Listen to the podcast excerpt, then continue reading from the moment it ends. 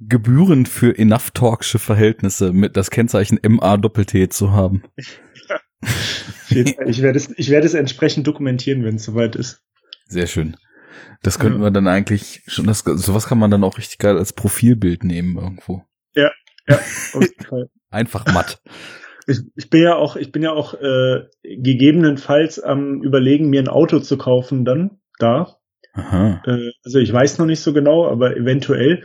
Und dann könnte man auch matt machen. Welch, welch irrsinnigen Luxus planst du denn? Äh, ja, ich weiß noch nicht. Also das Ding ist, ich, ich zahle jetzt voll wenig Miete da. Ich zahle gar nichts. Ich zahle gar nichts. Und äh, verdiene ja eine Ecke mehr Kohle als vorher. Ja. Und da dachte ich mir, kann man ja vielleicht mal äh, ein, ein Auto vielleicht anschaffen. Mal gucken. Also ich weiß es noch nicht. Es wäre halt auch eine relativ sinnlose Aktion, aber warum nicht? Also quasi bezüglich äh, sich Autos anschaffen, ist das eigentlich Standard. Äh, ja, irgendwie schon, ja. Aber also ich dachte so vielleicht dann für Heimfahrten und so, ne? Ich bin jetzt, ich habe ja jetzt gerade kein Motorrad mehr, weil ich ja schon nicht mehr arbeite. Ja. Beziehungsweise, also ich bin, ich arbeite offiziell da noch, aber ich bin ja freigestellt.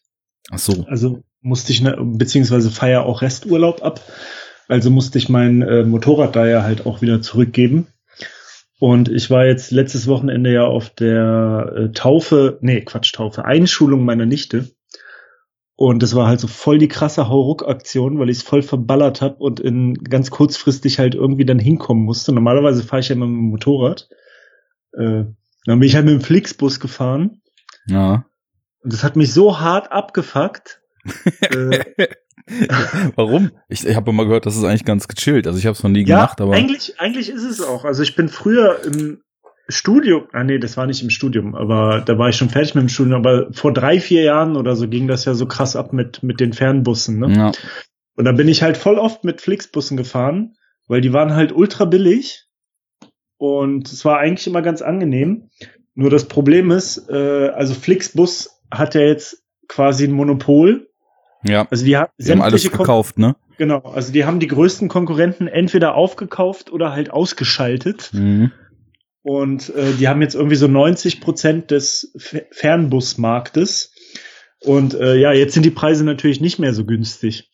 Also als ich äh, nach als ich nach Stuttgart gezogen bin, bin ich um Wohnungen anzugucken mal mit dem Flixbus nach Stuttgart gefahren und ich bin so für acht neun Euro immer gefahren. Ne? Ja. Und von Hannover gibt's günstigerweise auch eine Direktverbindung, die nur sieben Stunden dauert. Also Und ganz äh, fix. ja, ja. Und jetzt bin ich aber, äh, musste ich halt nach Braunschweig und nach Braunschweig gibt's keine Direktverbindung. Und ähm, erstens kostet eine Fahrt ungefähr 50 Euro jetzt. Oh, das ist ein Ja. leichter Anstieg, ja. Ja. Also es gibt auch günstigere, aber ich sag mal, wenn du jetzt eine halbwegs vernünftige Verbindung haben willst und nicht die ganze Nacht durchfahren willst oder dreimal umsteigen willst, dann kostet's halt 50 Euro. Mhm. Und äh, ich musste einmal umsteigen, sowohl auf der Hin- und als, als auch auf der Rückfahrt. Und jedes Mal hatte der Anschlussbus zwei Stunden Verspätung, was dazu geführt hat, dass ich original äh, 14 Stunden unterwegs war, jeweils. Und äh, ja, das das hat mich halt steckt man doch ganz locker weg. Das hat mich dann halt doch so ein bisschen abgeturnt und dann hatte ich so die Idee, ob ich mir jetzt dann vielleicht nicht mal irgendwie vielleicht doch für solche Fälle ein Auto äh, gönnen soll, weil äh, ich also man kann ja gerade recht günstig Diesel schießen. Ja. So. ja, das, geht, das geht, da hast du recht. Und äh, da dachte ich so, okay, beobachte ich das mal und wenn die jetzt irgendwann dann ins Bodenlose fallen vom Wert, dann schlage ich zu und kauf mir so einen fetten Diesel. Und dann baust du dir einfach selber deinen Harnstofffilter hinten rein. Ja, ey Mann, das Ding ist, äh, mit diesen Fahrverboten, also wenn die kommen, kommen die hundertprozentig erstmal in den A-Städten und ich könnte mir vorstellen, noch nicht mal in allen. Hm. Also, ich bin mir ganz sicher, dass es ziemlich lange dauert, wenn überhaupt bis sowas in Städten wie Mannheim ankommt. ja. Also, würde ich mir jetzt einfach mal so äh, denken. Also man weiß es halt nicht, weil äh, auf der einen Seite das, was halt so, so, so an, an Durchsetzungsvermögen gegenüber dieser ganzen Industrie halt komplett fehlt, weil die können ja einfach machen, was sie wollen, so die komplette Automobilindustrie. Ähm, das wird dann ja manchmal in so einen, genau wie solchen Geschichten wie diesem Fahrverbot jetzt, in so einen falschen Aktionismus umgewandelt. Und dann kann es ja gar nicht schnell genug gehen, damit man ja zeigt, dass man was macht. Nur es ist halt komplett an der falschen Stelle. So, anstatt dass man halt einfach dann mal sagt, Freunde, äh, das ist einfach mal hier Rechtsbruch, was ihr gemacht habt. Und äh, ja jetzt fix den Scheiß auf eure Kosten und äh, zieht, ja. zieht nicht die, die Endanwender damit rein. Das wird halt nie passieren. Nee. Und äh, stattdessen wird dann halt sowas gemacht. Also ich meine, auf der einen Seite, wenn die ganzen Fahrzeuge halt wirklich so abgefuckt sind in den Werten, was ja bei den Stickoxiden dann eindeutig der Fall ist, da muss man da auf jeden Fall auch was machen. Aber ja. ich bin mir hundertprozentig sicher, da wird wieder das Falsche forciert werden. Ja, ja, natürlich. Also da traut sich, es traut sich ja halt keiner, äh, diese Branche irgendwie so richtig äh, zu ficken. Ne? Ja. Das ist ja das Ding. Weil äh, spätestens wenn da hängen Arbeitsplätze ja, ja, eben, dran. Ja, genau. Also spätestens äh, irgend, wenn wenn irgendwann dann halt irgendein Automanager sagt, ja gut, äh, dann äh, müssen Sie sich halt auf die Fahne schreiben, dass wir das Werk in Bundesland so und so schließen und dann so und so viele 10.000 Leute auf der Straße stehen. Und wen die als nächstes wählen, das können Sie sich äh, dann ja genau. überlegen. Mhm. Also spätestens dann ist die Diskussion sowieso vorbei. Da traut sich halt kein Schwein rein. Und richtig geil, jetzt war ja dieser Umweltgipfel. Äh, ja. Deswegen. Ja, und also die Lösung an sich ist ja schon geil, dass äh, dass jetzt so ein Software-Update gibt. Ne? ja, sehr schön. Aber äh, voll geil, VW hat jetzt als ähm, VW hat jetzt die sogenannte Umweltprämie. Ja. Also die, das ist wieder so geil. Das ist wie so eine Abwrackprämie. Also äh, die fördern jetzt, wenn du deinen äh, älteren Diesel und älter bedeutet Euro 4 und Euro 4 Diesel sind nachweislich in diesen ganzen äh, Stickoxiden und diese ganzen Sachen, um die es geht, viel besser, ne? Ja. ja, ja, viel, viel sauberer als die, viel sauberer als die Euro 6 Autos, ne? So, jetzt pass auf. Die fördern es, wenn du diese Autos verschrottest, das Alter. ist wie die scheiß Abwrackprämie. Wenn du die Autos verschrottest und dir dann einen neuen VW kaufst natürlich und rate mal, bei welchem Modell du den meisten, die meiste Förderung bekommst. Hm. Klär mich auf, René. Bei einem Touareg. Ach so, damit wir auch richtig kleine Brötchen backen und. Ey, das, ist doch, das ist doch so absurd. Was soll das? Alter. Oh mein Gott, ey. Und, und, das Ganze, das Ganze wird dann Umweltprämie genannt, so. Also du verschrottest dein sauberes, relativ sauberes und, und vor allem total Auto neues auch, ne? Auto. Ja. Total neues Auto, was ultra ressourcenintensiv und kein bisschen nachhaltig ist. Ja. Dann wird ein neues Auto gebaut, was super ressourcenintensiv ist und dann kriegst du auch noch am meisten Anreiz, wenn du so eine fette Stinkerkarre kaufst. Alter, ey, das. Richtig geil. Das ist wieder richtig gut. Das ist genau wie die erste Abwrackprämie, die ja das Ziel hatte, die deutsche Autoindustrie zu fördern, bis dann irgendjemand gemerkt hat, hm, die deutschen Autos sind so teuer, dass zweieinhalbtausend Euro eigentlich gar nicht reichen, damit Leute sich deswegen ein deutsches Auto kaufen. Und im Endeffekt sind die Leute alle zu den ausländischen Herstellern gegangen, weil die Autos günstiger sind und weil da reichen zweieinhalbtausend Euro, damit ja. Leute sagen, okay, ich kaufe mir jetzt ein Fiat oder ich kaufe mir jetzt irgendwie äh, ein Peugeot oder ein Renault oder so. Es ist so dumm. Es ist einfach nur dumm. Ey, das ist, das ist Realensatire, ja. die du dir nicht ausdenken kannst. Das kann sich kein Comedian, kein, kein, äh, was weiß ich, Kabarettist oder sonst was der Welt ausdenken. Das, das, also bizarrer wird's einfach nicht mehr. Auf jeden. Also ich habe das heute gelesen mit dieser Umweltprämie. Ey, der Name, der Name. Alter.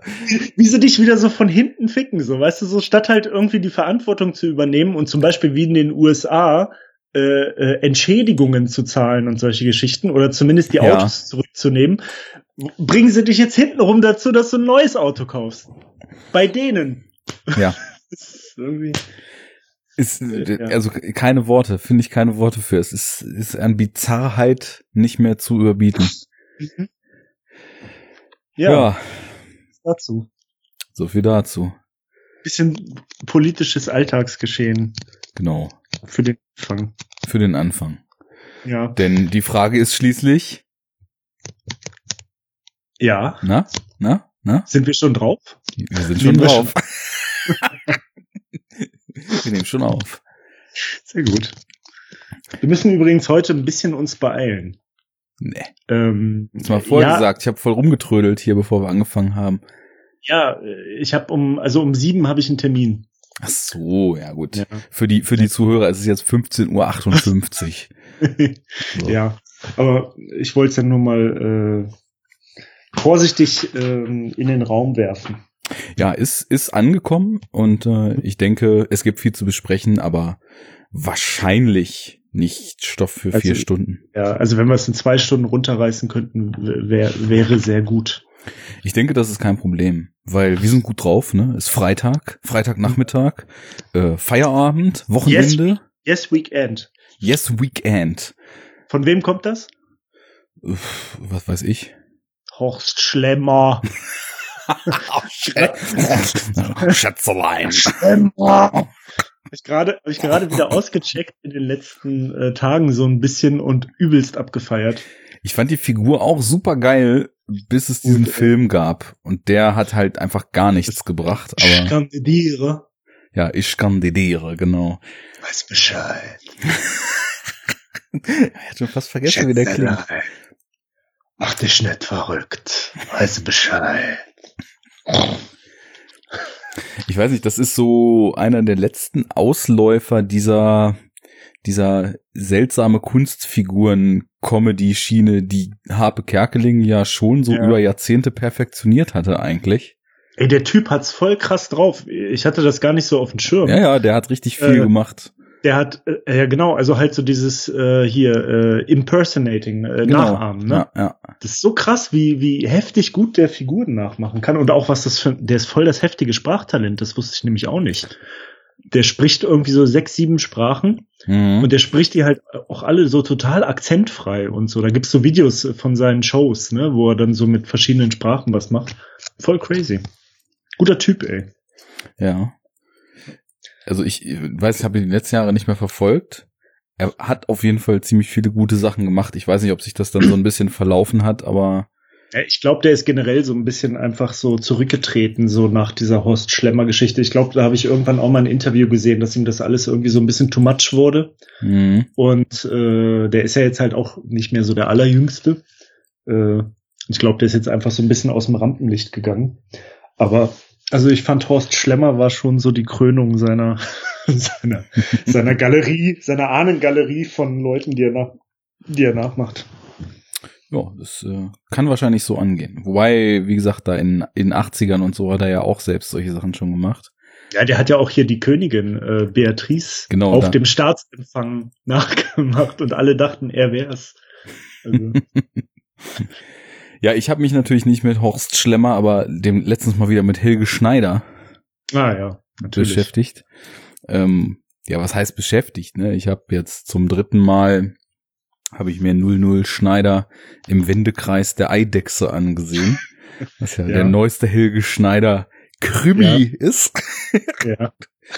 Und es ist echt witzig bei den Helge-Filmen. Also ich meine, es sollte ja bis jetzt schon bekannt geworden sein, so im Enough Talk, dass ich großer Helge Schneider-Fan bin und diverse seiner Dinge auswendig mitsprechen kann und äh, hoch, hoch, und runter zitieren kann. Und es ist immer so bei den neuen Sachen von ihm, also so alles, was eigentlich in diesem Jahrtausend kam, ne? also neu im Sinne aus den letzten 15 Jahren, dass Ja. ich erstmal so denke, okay, ähm, ist ganz cool, aber haut mich nicht so weg, wie ich damals auf ihn geflasht habe, als er halt diese vollständige Anti-Unterhaltung gemacht hat, ne? Und äh, also mit, mit Praxis Dr. Hasenbein und den anderen Filmen aus den 90ern und diese wirklich vollkommen dadaistische Gaga-Nummer, die er da Ja. auch live immer aufgeführt hat und seine bekloppten Geschichten. Aber das wächst dann immer total. Also das war schon mit Jazz Club so, der ja, glaube ich, von 2003 oder 4 ist.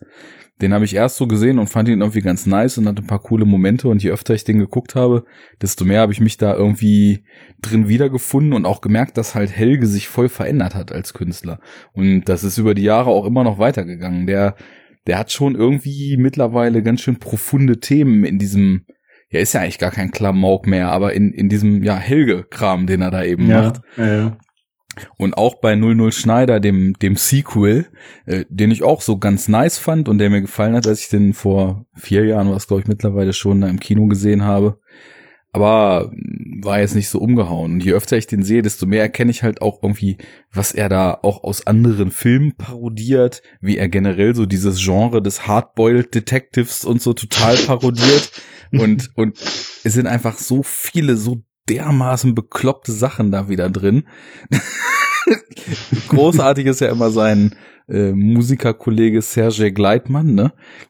Ich weiß nicht, wie tief bist du da drin? So in R- Relativ wenig, also relativ da, oberflächlich. also in seinen Filmen und auch auf den Auftritten und so weiter, da, da rennt immer so ein Typ rum, der ist halt total dürr und hat eine mega lange Matte und so einen super krassen ja, Rauschebart. Das ist so ein Homie von ihm schon seit Jahrzehnten. genau, ne? mit dem macht er schon Ja, ja. immer Kram zusammen. Das ist Sergej Gleitmann und der spielt Ja. halt auch immer in den He heißt, heißt der wirklich so? Ja, was weiß ich, ne? Also ich meine, Peter hat er ja auch immer mit Peter angesprochen auf der Bühne damals. Ja.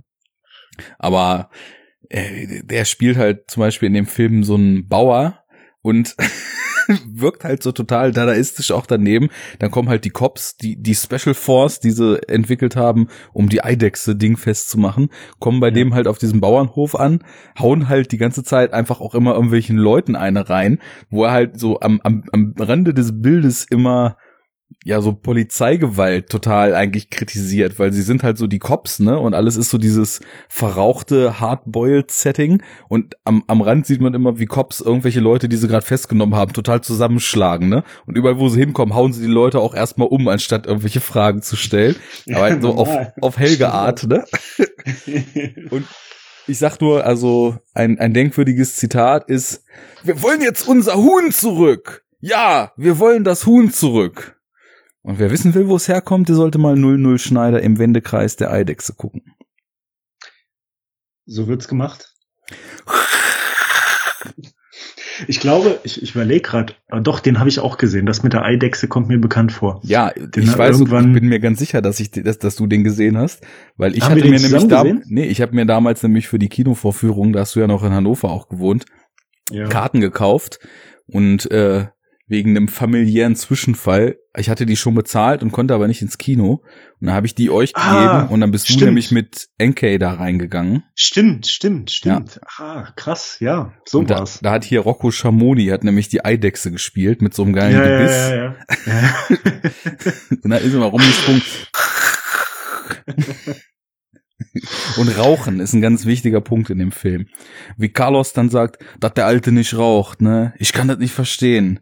Wenn der wüsste, was er verpasst, ne? Rauchen, das ist noch besser wie Fernsehen. Noch besser. ja. Um Rauchen geht's ja auch in dem Film, über den wir heute reden. Und zwar nur in diesem und in allen folgenden Sequels davon nicht. Ja, man sollte das Oder ja auch sagen nicht wir tun, mal so- wenn man trainiert. Oder, oder, oder, oder sagen wir mal so, ähm, es geht nicht darum, aber es kommt vor in dem Film und in allen anderen Fortsetzungen nicht. Mhm. Ist doch richtig, oder? Das weiß ich nicht. Da bist du der Experte.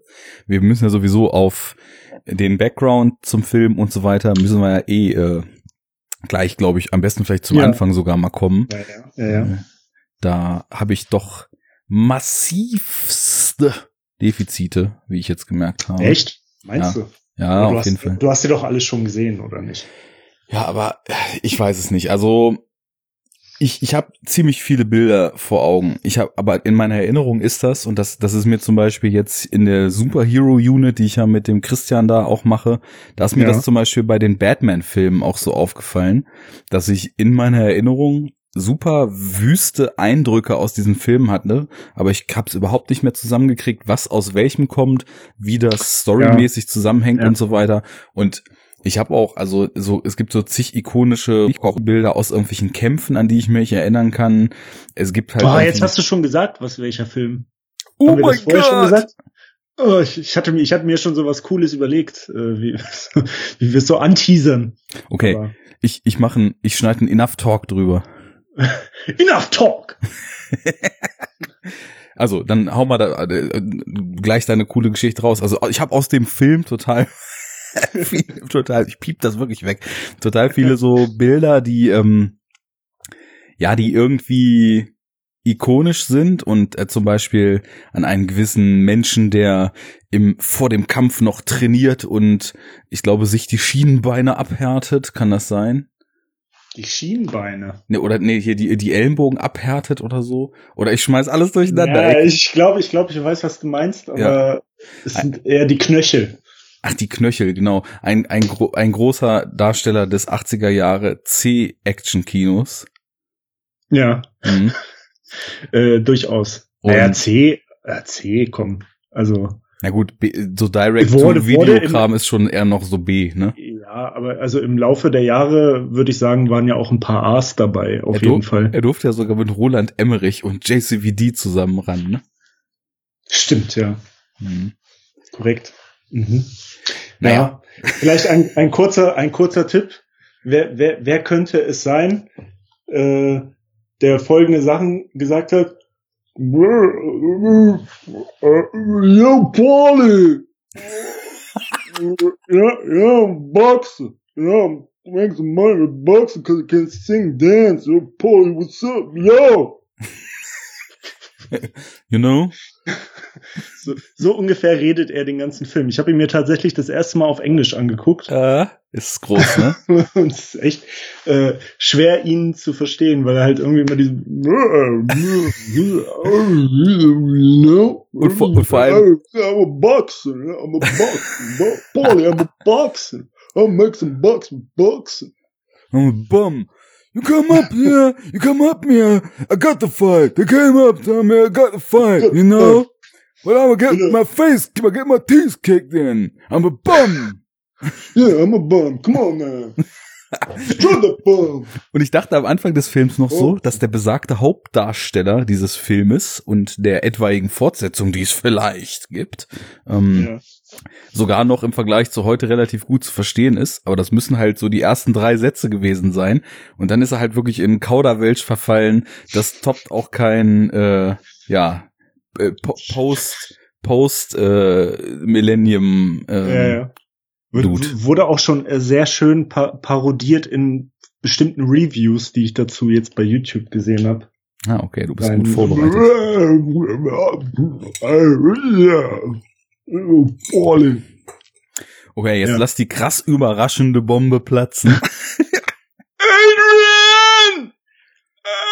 Adrian! Ja, wir reden I love you, Rocky! I love you! I love you too, you know? you know? hey, yo, yo, Adrian! Yo, Adrian, I love you too, you know? Wanna fight? Yeah. Can I ask a man why fight? Love to fight. Can't sing and dance. You know? I'm boxer. I'm boxing. Ja, Boxer, Paul. ja. Ja, wir reden natürlich über den großen, einzigartigen, one and only äh, Rocky. Ja. Balboa. Balboa, my name is Balboa. Und äh, also über die, ja, wir reden nicht über die Filmreihe, es ist natürlich eine große Filmreihe. Primär reden wir jetzt über den ersten Film. Jo. Weil wir sind ja total gut damit, äh, riesige Filmreihen äh, anzufangen mit dem ersten Film und dann nie weiterzumachen. naja, also ich meine, wir sind ja schließlich bei der ersten großen Filmreihe, die wir dabei angefangen haben. Nein, das stimmt nicht. Das stimmt nicht. Wir haben Alien angefangen. Ja, und haben Aliens auch gemacht, genau. Das wollte ich gerade sagen. Ah, okay, haben wir nur zwei gemacht, stimmt. Das kommt Aber alles noch. Weißt du, ja, Enough ja, ja, ist ja kein Projekt für ein Jahr und dann ist es vorbei, ne? Wir, wir müssen ist eher so ein, ein Projekt für ein Jahrhundert. wir hatten ja gesagt, wenn Alien Covenant im Kino läuft, dann müssten wir halt so mit allen Alien-Filmen eigentlich durch mhm. sein und könnten und jetzt rate Und jetzt rate, welchen Alien-Film ich noch nicht gesehen habe. Wahrscheinlich den, den ich auch noch nicht gesehen habe. Hast du noch nicht gesehen? Nee, Warst nee. noch nicht im Kino?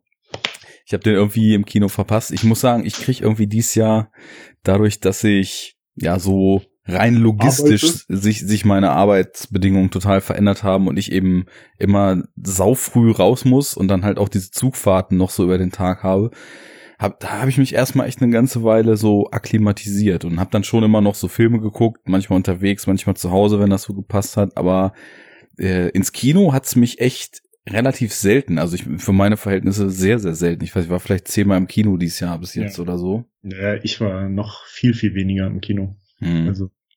Ja, aber es ist auch ganz komisch, weil äh, es, es sollte ja bis jetzt schon klar geworden sein, dass wir halt auch beide riesige Alien-Fans sind. Aber ja. irgendwie bin ich, was Hollywood betrifft, auf so einem Punkt, dass selbst auch von Alien oder sonst was irgendwie so, so sechste Teile nur noch so eine ganz, ganz marginale Anziehungskraft auf mich haben. Und ich werde den auf jeden Fall sehen und irgendwie interessiert er mich auch. Aber es war so, dass ich dachte, ach na, okay, Kino, hm, passt jetzt gerade nicht, dann halt irgendwie zu Hause und nicht so, fuck, dann muss es jetzt passen und ich räume mir ja, die ja. Zeit unbedingt ein. Neulich wollte ich äh, ins Kino und wollte ihn gucken, aber er läuft schon nicht mehr. Ja, schon eine ganze Weile nicht. Ich glaube, allzu ja. lang war das auch nicht. Ja, spricht jetzt auch nicht so für einen Riesenerfolg, aber andererseits Riesenerfolg ist ja auch nicht unbedingt ein Kriterium für einen guten Film. Äh, wobei das ja bei Rocky, um jetzt äh, eine elegante äh, Überleitung nochmal zu finden, ja äh, doch tatsächlich so war, weil der Film war ja sowohl äh, filmisch total gut als auch extrem erfolgreich und zwar extrem überraschenderweise. Ja. Soweit ich weiß, hat der wenn man jetzt die internationale Auswertung mit einbezieht, glaube ich ungefähr so das 200-fache seines Budgets damals ja, genau. eingespielt. Ne? Der hat äh, 225 Millionen äh, Einnahmen gehabt, mhm. Dollar, und Produktionskosten 1,1 Millionen. Das ist echt mal krass. Also ich glaube, da, da träumt irgendwie ja. äh, jeder also Studioboss eigentlich von. Äh, das ist jetzt nicht nur vom, also vom Verhältnis ist es sowieso, glaube ich, dann der erfolgreichste Rocky-Film von allen. Und es gibt ja mittlerweile sieben Stück. Ähm, aber es ist auch tatsächlich rein absolut von den Einnahmen. Äh, es gibt nur zwei Rocky-Filme, die mehr Einnahmen hatten. Und das ist halt Teil drei und vier. Mhm. Und äh, alle anderen hatten geringeres Box-Office als Rocky 1. Und natürlich aber Vielfaches an Budget. Ne? Also so gesehen ist äh, Rocky 1 eigentlich der größte Erfolg von allen. Und halt ja totaler Überraschungserfolg auch. Ne? Ja, klar. Also Stallone, der ja, und das habe ich auch total spät erst so erfahren, dass der ja auch das Drehbuch für den Film geschrieben hat und dafür dann ja auch Oscar nominiert war. Ja, der Film hat auch tatsächlich äh, drei Oscars bekommen. Mhm. Also als bester äh, Film, ne? Und was noch? Äh, Film, Regie und Schnitt. Ja. Und äh, es gab zehn Nominierungen und drei hat er halt geholt. Und äh, ja, also diese Geschichte dahinter ist sowieso eigentlich total spannend. Ich habe da halt mal ein bisschen recherchiert jetzt so die Tage. Ähm, also Sylvester Stallone war ja, als der Film gemacht wurde, irgendwie so Ende 20 und äh, war eigentlich so ein verarmter Schauspieler. Also mhm. er hatte so ein paar kleine Rollen und äh, da auch durchaus Talent gezeigt. Ähm, aber irgendwie hat er halt keine Engagement bekommen, Engagements bekommen und äh, war halt wirklich so krasser Penner halt irgendwie, also hatte kaum Geld für gar nichts. Das heißt, und, er äh, musste für die Rolle sich auch nicht sonderlich verändern, ja? Nee, das ist ja das Ding. Also äh, das Ding ist ja tatsächlich, dass äh, ganz viel von seiner eigenen Biografie da halt auch so mit eingeflossen ist, so ne. Und das ist, denke ich mal, also kann man sicherlich vorwegnehmen, halt auch einer der Gründe, warum dieser Film halt so gut funktioniert, denke ich mal, ne? weil es halt einfach authentisch ist aus seiner Warte heraus. Mhm. Und der ähm, hat dann eigentlich seine Schauspielkarriere schon aufgegeben und hat gesagt, er will Drehbuchautor werden. Mhm. Und ähm, die Inspiration für das Drehbuch von Rocky kam halt von einem äh, realen Boxkampf, den er ein Jahr vorher, glaube ich, gesehen hat. Und zwar war das äh, Muhammad Ali gegen Chuck Webner. Mhm. Und das war halt ein ähnliches Setting. Also Muhammad Ali war damals natürlich halt schon äh, Superstar und äh, zu der Zeit, glaube ich, auch Box-Schwergewichtsweltmeister. Äh, und Chuck Webner war halt irgendein Niemand, ne? Also irgendwie ein äh, totaler Underdog, an den halt niemand geglaubt hat. Mal kurz zwischengefragt, war das jetzt lange oder weit vor dem äh, Produktion und dem Release des Filmes oder war das so ein, zwei? Ein, anderthalb Jahre. Ach so, so kurz, Jahre. okay. Ja, ja, ja, also nicht, nicht lange vorher. Okay, dann war ich da falsch informiert, weil ich hatte irgendwann mal gehört, dass Stallone irgendwie ewig versucht hat, das irgendwelchen Studios zu pitchen und immer ab. Ja, ja, also genau, das hat er auch gemacht, aber das war insgesamt alles äh, innerhalb von ein, zwei Jahren so. Ah, okay.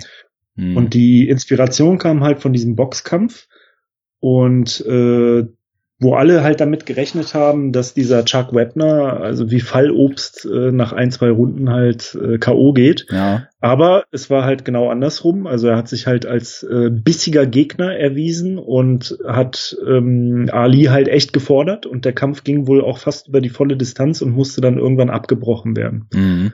Und äh, ja, ja, und zwar halt überhaupt nicht, also es war überhaupt nicht klar, dass Ali jetzt irgendwie gewinnt oder so, ne? Ja. Und äh, das hat den Stallone halt so beeindruckt, dass er dann in der Folge wohl innerhalb von, ich weiß nicht, ein paar Tagen oder ein paar Stunden sogar, wie war es denn? Also auf jeden Fall in sehr, sehr kurzer Zeit äh, das, äh, die Drehbuchskizze für Rocky halt geschrieben hat. Mhm. Ne? Und äh, über verschiedene Kontakte und Agenten ist er dann halt irgendwie mit so Filmstudios in Kontakt gekommen. Und da war es dann halt so, wie du schon gesagt hast. Ähm, also äh, er hat halt mehrere Angebote bekommen für das Drehbuch. Und zuerst waren wohl, glaube ich, 75.000 Dollar äh, als Preis. Und äh, das hat er aber halt immer ab abgelehnt, weil er auch selber halt die Hauptrolle spielen wollte. Und äh, die wollten ihm das aber halt quasi komplett abkaufen und alle Rechte daran. Und das wurde dann immer hochgepokert bis 300.000 Dollar. Und muss man natürlich überlegen, also aus heutiger Sicht ist das natürlich lachhaft wenig Geld, aber 1976 oder wann das war, ist das, glaube ich, halt schon äh, eine Menge Kohle. Wollte ich auch vorhin so noch sagen, mit den 212 ja. Millionen Dollar weltweit das ist natürlich auch für vor 40 Jahren auch nochmal eine ganz andere Nummer, als äh, es jetzt heute ja wäre. Heute, heute unter dem Standardbudget eines äh, Standard-Blockbuster-Films halt, ne? Ja. So. Und ähm, naja, und wie gesagt, also gerade für einen äh, verarmten äh, Schauspieler, Schrägstrich Drehbuchautor, äh, wären diese 300.000 Dollar wahrscheinlich ziemlich gutes Angebot an sich gewesen. Oh, auf jeden Fall. Ganz ähm, was machen mit, ja. Ja. Aber er hat's halt äh, abgelehnt und hat dann stattdessen ein Deal äh, ausgehandelt, was halt auch voll crazy ist. Also, dass er halt ähm, die Hauptrolle spielen kann. Ja. Äh, er hat eine Gage bekommen. Also quasi so, weil der, der Stoff ihm einfach so am Herzen lag und ja, er, er genau, quasi auch genau. so, weil das, das wirkt auch echt, wenn du das jetzt so erzählst, als ob er in das Drehbuch quasi auch so seinen eigenen Traum vom Groß rauskommen so halt so rein projiziert ja, ja, hat. Auf jeden Fall. Und dass also er dann da, die Schauspielerei eben gesagt ja, hat, ich will's ja. jetzt doch und, und will's halt nicht nur mit dem Drehbuch halt mich abspeisen genau. lassen, so, ja. Da, da steckt halt auch einfach voll viel von ihm so in dem Film und in der Rolle halt, ne? Mhm. Und er hat dann halt ausgehandelt, dass er eine Gage bekommt von 620 Dollar wöchentlich während der Drehzeit. Krass. Wahrscheinlich halt, betritt heutzutage irgendein A-List-Darsteller, was er natürlich nicht war, aber nur mal so als Vergleich. Nicht, nicht, den, nicht mal, nicht den, mal den Trailer auch. irgendwie so dafür, ja. ja. Und ähm, also 620 Dollar die Woche und mhm. er durfte halt die Hauptrolle spielen und, und das ist halt das Interessante, 10% Umsatzbeteiligung. Alter. den Filmeinnahmen. Dann ist ja. er einfach mal krass reich geworden mit dem Ding. Ja, ja, klar. Also wenn 225 Millionen äh, Dollar Gesamteinspielergebnis, hat er halt 10 Prozent davon gekommen. Also mhm. über 20 Millionen Dollar. Mhm. Und das wäre ja auch heute noch viel. Auf jeden Aber Fall. Aber ich glaube, 1976 war 20 Millionen Dollar auf einen Schlag halt extrem krass viel Geld so. Jo. Und äh, ja, da hat er natürlich so den, den Deal seines Lebens gemacht, ne? Also, also auf die richtige Karte gesetzt, würde ich sagen. Naja, also er hat, glaube ich, auf jeden Fall an den Stoff geglaubt, so, ne? Also mhm. das kann man dann schon so sagen. Und das finde ich halt ganz interessant, weil ähm, Sylvester Stallone ja, sage ich jetzt mal so allgemein hin, also ist ja erstens sowieso kaum bekannt, dass er irgendwie auch viel Regie und Drehbuchzeug und so, das macht er bis heute ja. noch, ne? Äh, also, dass er halt nicht nur äh, vor der Kamera, sondern eigentlich fast noch mehr hinter der Kamera aktiv ist und da halt auch äh, Talent hat. Also, weil das ist ja natürlich, der, der, der ist ja so, sage ich mal, in der öffentlichen, normalen Mainstream-Wahrnehmung ist er halt einfach so ein, so ein Muskel-Action-Proll aus den 80ern, der halt so seine besten Tage hinter sich hat, ne? Und äh, aber da siehst du halt so ein bisschen, dass da halt eigentlich echt, also interessanter Charakter halt hintersteckt, der halt auch echt ähm, äh, Talente hat, ne? Mhm. Und die Rolle, ähm, also seine seine Verkörperung von Rocky in dem ersten Teil äh, gilt auch unter unter vielen Kritikern und so bis heute eigentlich so als seine beste schauspielerische Performance, die er jemals gemacht hat. Ne?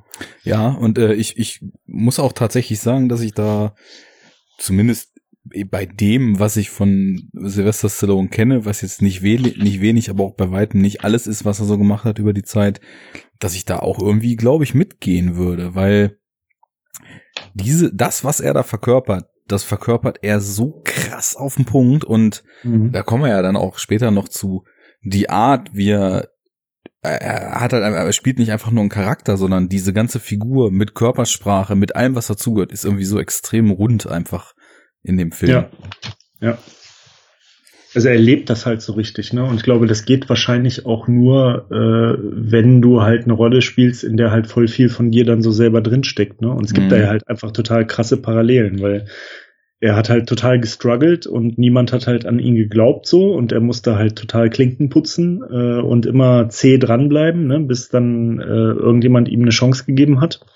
Und das ist ja im Endeffekt äh, der, der Kern dieser ganzen Rocky-Saga. Ähm, so, ne? So dieses, das ist ja eigentlich so die Verkörperung von diesem uramerikanischen äh, Traum, es von ganz unten nach ganz oben schaffen zu können und das und halt eine Underdog-Story einfach, ja. ne?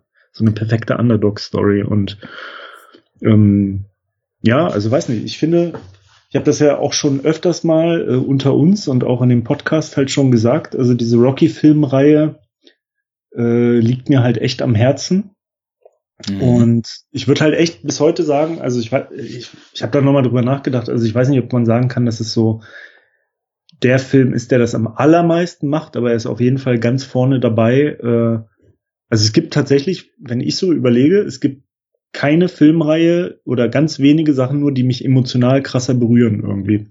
Also der, dieser Film triggert bei mir so alle Punkte, ne, die man halt so triggern kann und äh, das ist halt echt voll krass, also es ist voll peinlich. Ich kann immer Rocky nicht mit anderen Leuten gucken. ich, so viel Scheiß, in den Augen. Ja, ey, ich muss immer heulen, wenn ich diesen Film sehe. Wirklich. Also ich krieg immer Tränen in die Augen und halt immer so bei denselben Szenen und so. Und das, ich weiß nicht, der holt mich halt immer sofort total ab. Und das Krasse ist, das gilt halt wirklich für alle. Ne? Also ich meine, die, die Nachfolger sind ja schon teilweise sehr anders, ne? Und dann teilweise ja auch so voll äh, Blockbuster, Action, Popcorn-Kino-mäßig. Ja. Aber ich finde, dass auch die plattesten Dinger, also so wie Rocky 3 und 4, halt immer noch diese, also so viel von diesem Grundrezept von Rocky haben und immer noch so viel richtig machen auf der Ebene, dass es halt immer noch bei mir voll wirkt so, ne?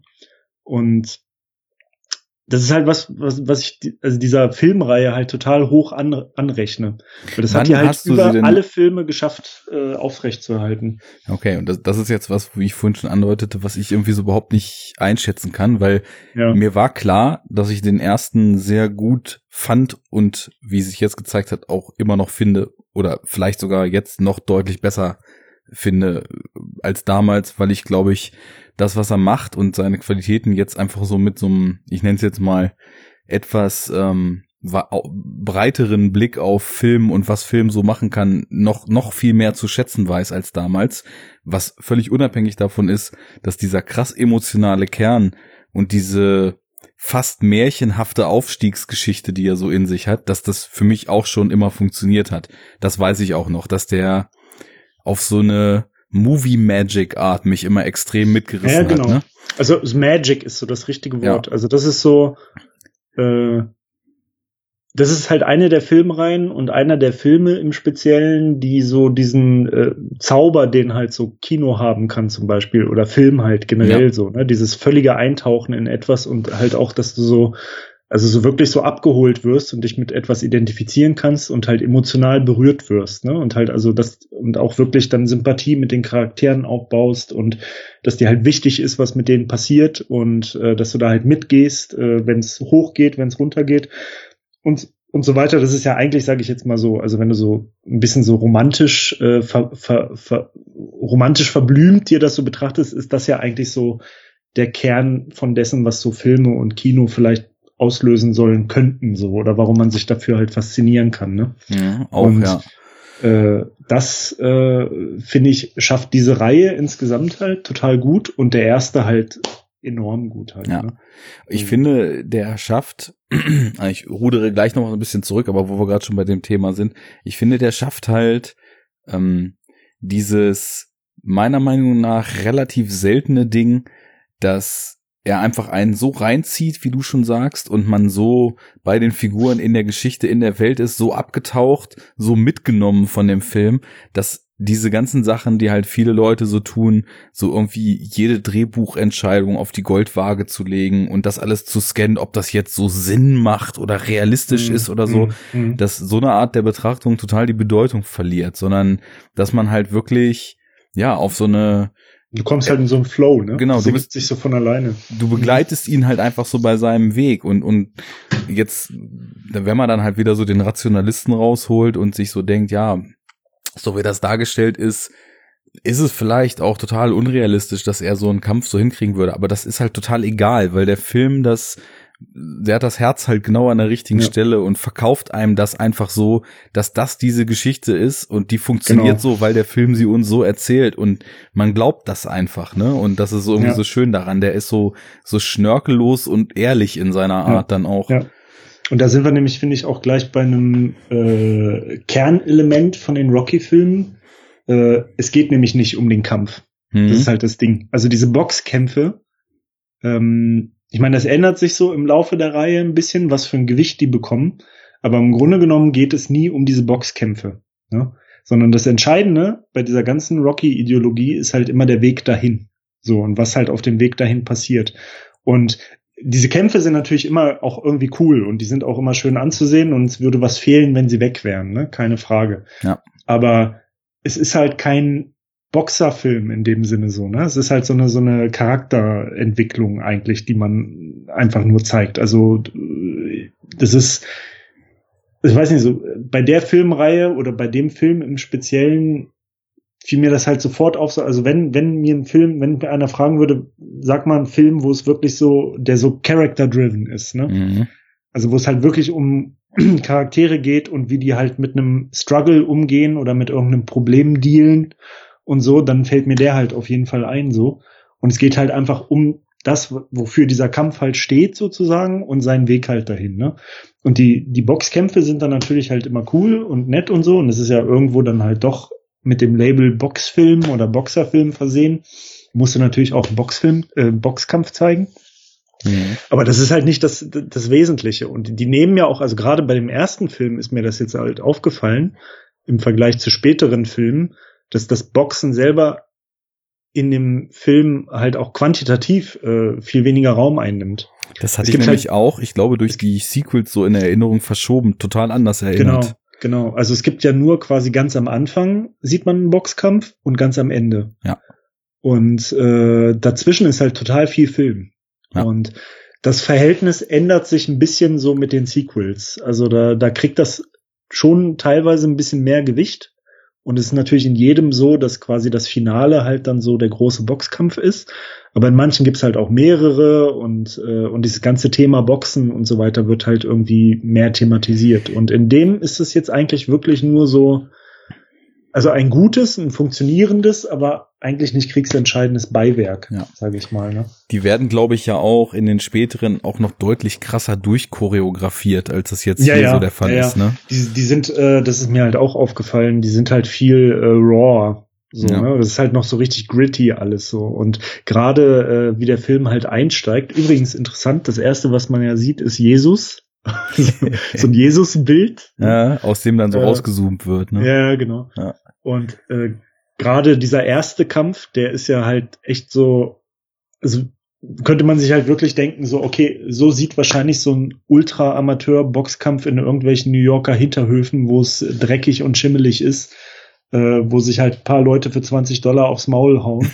äh, ja. So sieht's wahrscheinlich wirklich aus. Also das wirkt für mich, also ich bin Laie, ich habe keine Ahnung, wie Boxen halt richtig funktioniert, aber das wirkt, wirkte auf mich halt so authentisch. Und auch der, der Endkampf dann gegen Apollo Creed äh, ist verglichen mit den folgenden Rocky-Filmen halt auch relativ ähm, unglamourös, sage ich mal. Ne? Und könnte man halt auch teilweise noch fast so als realistischen Boxkampf, der nicht so dramaturgisch für einen Film bearbeitet ist, äh, durchgehen lassen. Ja, du hast dann auch nicht den, den Knockout in Slow Motion mit spritzendem Blut und ja, all solche Geschichten, ja, ja. die dann in Boxerfilmen dann eben auch gern mal gemacht werden. Ja, ja, und halt dieses, was die späteren dann halt auch einfach haben, dass die völlig unrealistisch boxen. Also, dass sie, wenn die so boxen würden, halt einfach spätestens, also spätestens in der ersten Runde würde jemand halt K.O. gehen. Weil das erste Mal, wenn einer halt eine richtige Bombe kriegt, die halt richtig platziert ist, geht er halt K.O. so, ne? Das ist ja, das ist ja der Unterschied. Und die ballern sich ja 15 Runden lang halt ohne Deckung die ganze Zeit immer nur frontal, total, total halt in die Fresse rein.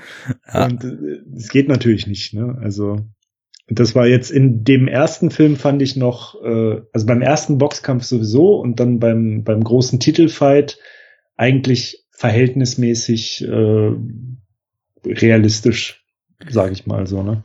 Ja, das der erste Boxkampf, der wirkt ja auch wirklich, genau wie du gesagt hast, nicht nur vom Setting drumrum mit der jauchzenden Masse und irgendeiner so abgefuckten alten Kirche da oder wo das ist, wo die diesen Ring aufgebaut ja. haben, sondern eben auch wie die Boxen, als wenn sich halt wirklich so mit sehr, sehr schlechter Technik äh, ja, so Straßenschläger. Ja, halt, ne? so, so zwei ja. absolute Amateure halt total grobschlächtig einfach aufeinander einprügeln, so mehr oder weniger. Und es ist halt, hat halt auch noch so diesen nicht komplett, aber in, in Nuancen auch immer noch wieder diesen Kneipenboxer-Style, dass dann einer ja. im Ring hängt und der andere stürzt sich drauf und haut ihm einfach nur die ganze Zeit eine rein, ja. das halt so mit, mit technisch sauberem und, und dann auch schön anzusehendem Boxen eigentlich überhaupt nichts zu tun hat.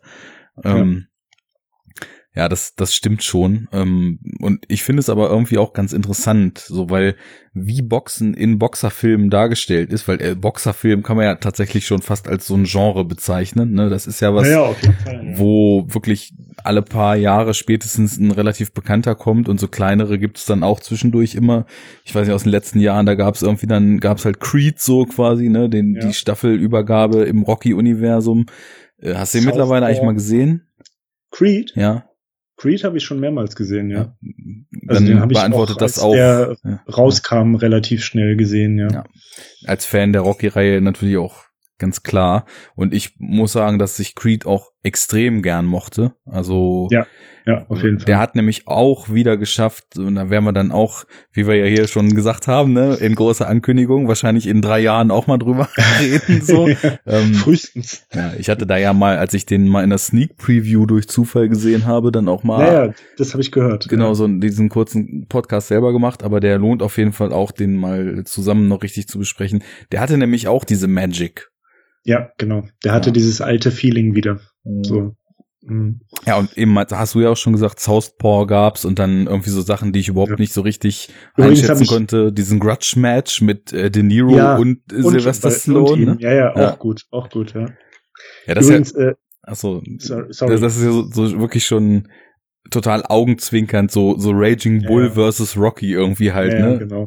Ja, richtig. Da haben sie dann beide so ihre, ihre Boxerfilmkarrieren in einem Film zusammengeschossen, ja, ja. so ein bisschen. Ja, kann der was? Ist der okay oder? Ja, ja, doch. Hast du den nicht gesehen? Nee, nee, das, irgendwie habe ich mich da nicht rangetraut. Doch, also der ist, der ist schon, der ist schon auf jeden Fall unterhaltsam. Also ich meine, er hat jetzt natürlich weder die Klasse von Raging Bull noch von, von Rocky so, ne? Mhm. Aber ähm, also zwischen den beiden ist halt geile Chemie in dem Film so. Die, das nimmst du denen halt voll ab, so diese gealterten, äh, würdevollen ehemaligen Boxstars irgendwie. Äh, und ja, also der ist halt unterhaltsam und auch witzig. Also ich finde humormäßig ganz cool, aber halt auch schön gemacht. Also ich habe den nur einmal gesehen. Ich habe ihn jetzt nicht so hundertprozentig noch vor Augen, aber ja. gefiel mir auf jeden Fall ganz gut, ja. Naja, aber an sich, das äh, Box, Boxfilm ist schon irgendwie ein Genre und wie die Kämpfe inszeniert sind, Raging Bull ist das beste Thema, wo halt der Kampf aus so einer Hallo. total, Sorry. kein Problem, total krass subjektiven Sicht gezeigt ist, ne? Und irgendwie auch schon sowas äh, surreal Verzerrtes hat teilweise in den Einstellungen.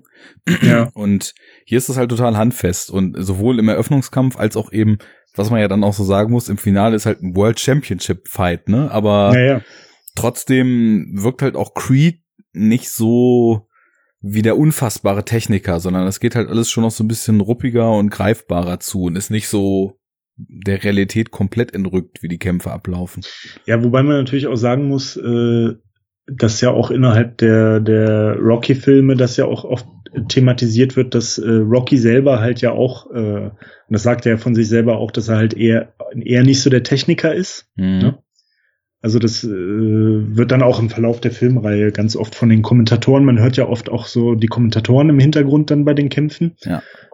Äh, und die dann halt auch mal sagen, ja, Rocky äh, war halt noch nie ein großer Techniker und so, ne? Der ist halt eher so plump und der bewegt sich halt so ein bisschen schwerfällig und so, aber der ist halt ein guter Boxer, weil er quasi nicht aufgibt, ne? Also weil er halt so unbändigen Willen hat. Ja. Und äh, aber an sich jetzt, also Creed zum Beispiel, das siehst du da ja auch, äh, und auch dann in den folgenden Filmen, Creed ist genau das Gegenteil, ne? Mhm. Also äh, dem nimmt man halt so total dieses Technische irgendwie ab so und äh, ich finde das sieht man auch schön in dem Film, also dass er halt einfach so sich gekonnt halt bewegt und äh, irgendwie das alles halt gut macht und und Rocky ist halt äh, wie in dem ganzen Film halt die, wirkt die ganze Zeit so ein bisschen unbeholfen. Mhm. Er ist halt so so, so ein genau. sanfter Riese. Genau.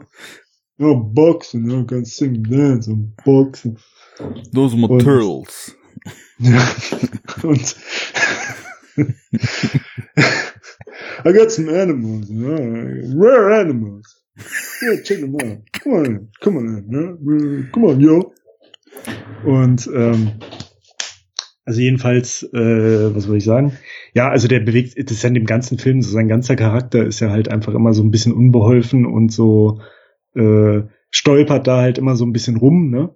Ja, dass er ja so der Klopper ist, das hatte ich ja auch in den Kämpfen. Jetzt war mir das auch mal wieder so ein bisschen bewusst geworden, wobei ich auch das Gefühl hatte, dass er dann halt schon in den späteren Filmen technisch noch deutlich besser boxt. Aber ja, ja, klar, ähm, keine Frage. Ne? Dass aber er jetzt da auch allein schon so so durch die Blume einfach als seine Bilanz so durchgesagt wird, dass er eigentlich in seinen Amateurkämpfen auch fast immer durch KO gewonnen hat und das mhm. ist ja schon so die Kodierung dafür, dass ja, ja. jemand halt eher so ein Brecher und eher so ein, so ein Klopper ja, ist und genau. weniger der Techniker, der irgendwie dann nach Punkten gewinnt, ne?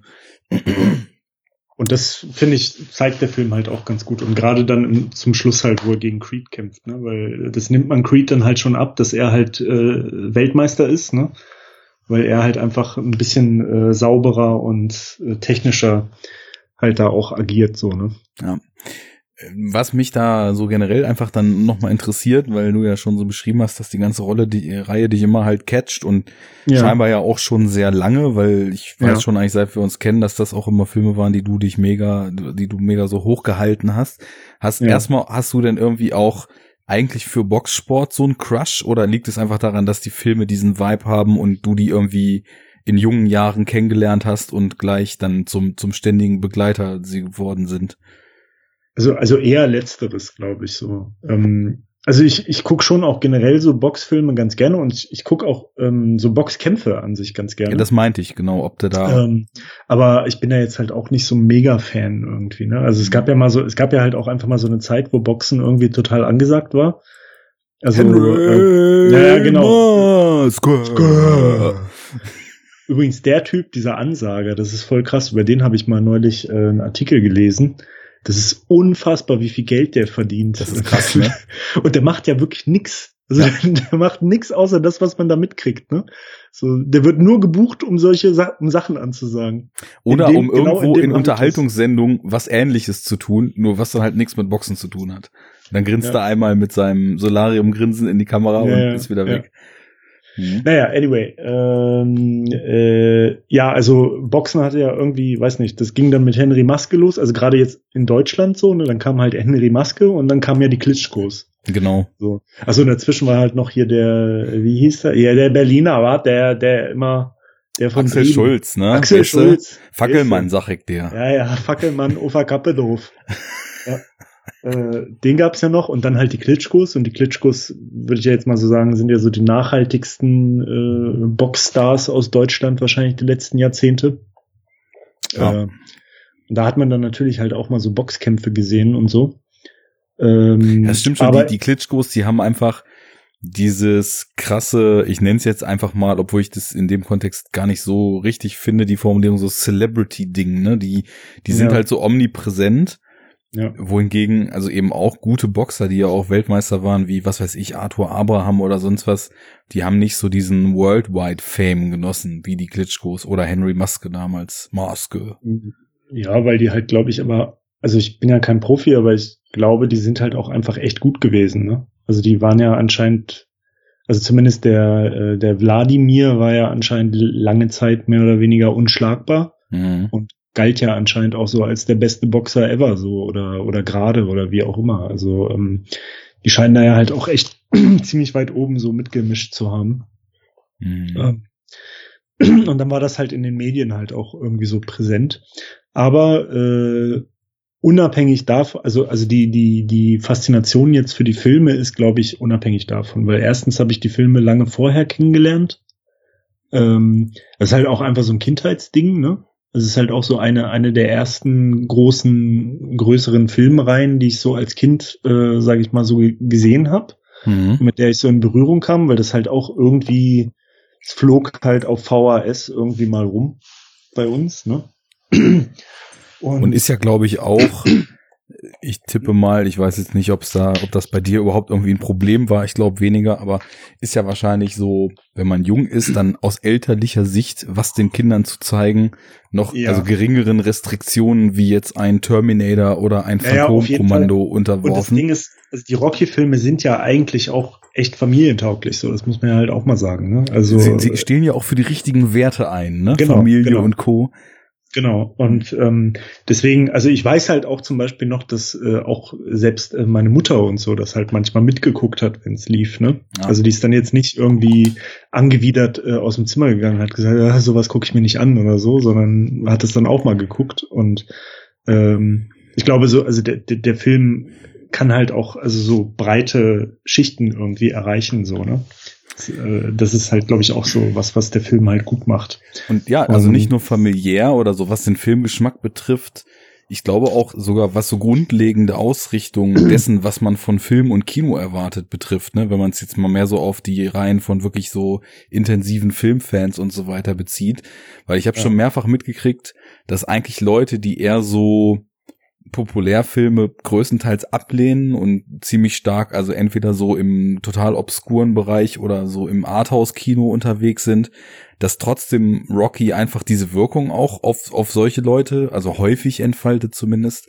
Und ähm, dann ist es aber eben ja auch so, dass zum Beispiel Rocky 1, der Film wie du sagst, das ist ja kein Actionfilm oder so. Das ist ja eigentlich ein eher melancholisches Drama teilweise sogar. Mhm. Und der, der ist dann eher so in sich gekehrt, aber halt auch mhm. Leuten, die irgendwie so auf große, laute Filme, Actionfilme und so weiter stehen, dann eben trotzdem auch wieder total gut gefällt. Ja. Also ja. der hat irgendwas, was ich auch gar nicht so richtig greifen oder ausdrücken kann, was ihn auf so eine, ich nenne es jetzt mal nicht eklige Art total massenkompatibel macht. Ne? Ja, also ist halt so so so so universell. Genau, vom, das ist ein vom, schöneres vom, Wort, ja, als mhm. massenkompatibel. Ja. ja und ähm, ja, also und es ist ja immer so, also äh, wenn Sachen einen so im, im Kindheitsalter anfangen äh, zu catchen, catchen sie einen ja meistens irgendwie viel intensiver. Ne? Und das, äh, da kommt man ja dann auch nie so richtig von weg. Und ähm, deswegen glaube ich, also äh, das war lange, bevor ich mir jetzt irgendwie Boxkämpfe oder sowas angeguckt habe. Und die sind ja halt auch einfach schon alt, das muss man ja mal sagen. Ne? Also ich meine, äh, die ersten beiden sind aus den 70ern, äh, dann hier drei und vier sind auch beide so äh, in den 80ern. Also halt auch so voll in der, in, in unserer Kindheitsspanne oder halt in der Zeit, wo man dann sowas dann mal geguckt hat mit ein paar Jahren Verzögerung. Ja. Und der, der Fünfer kam ja erst irgendwie in den 90ern. Aber glatt 90 war das, glaube ich. Ja, also genau. so der End 80er, Anfang ja. 90er und, und dann, Vibe. Und dann kam, genau, und dann kam ja gar nichts. Also war ja im Grunde genommen in, in der Zeit, in der wir äh, empfänglich dafür waren und viel Zeit hatten und so. Äh, Großteil, Zeit, ja. ja ein, ein, Großteil dieser ganzen Serie ja schon verfügbar, permanent. Ja, ja. Ne?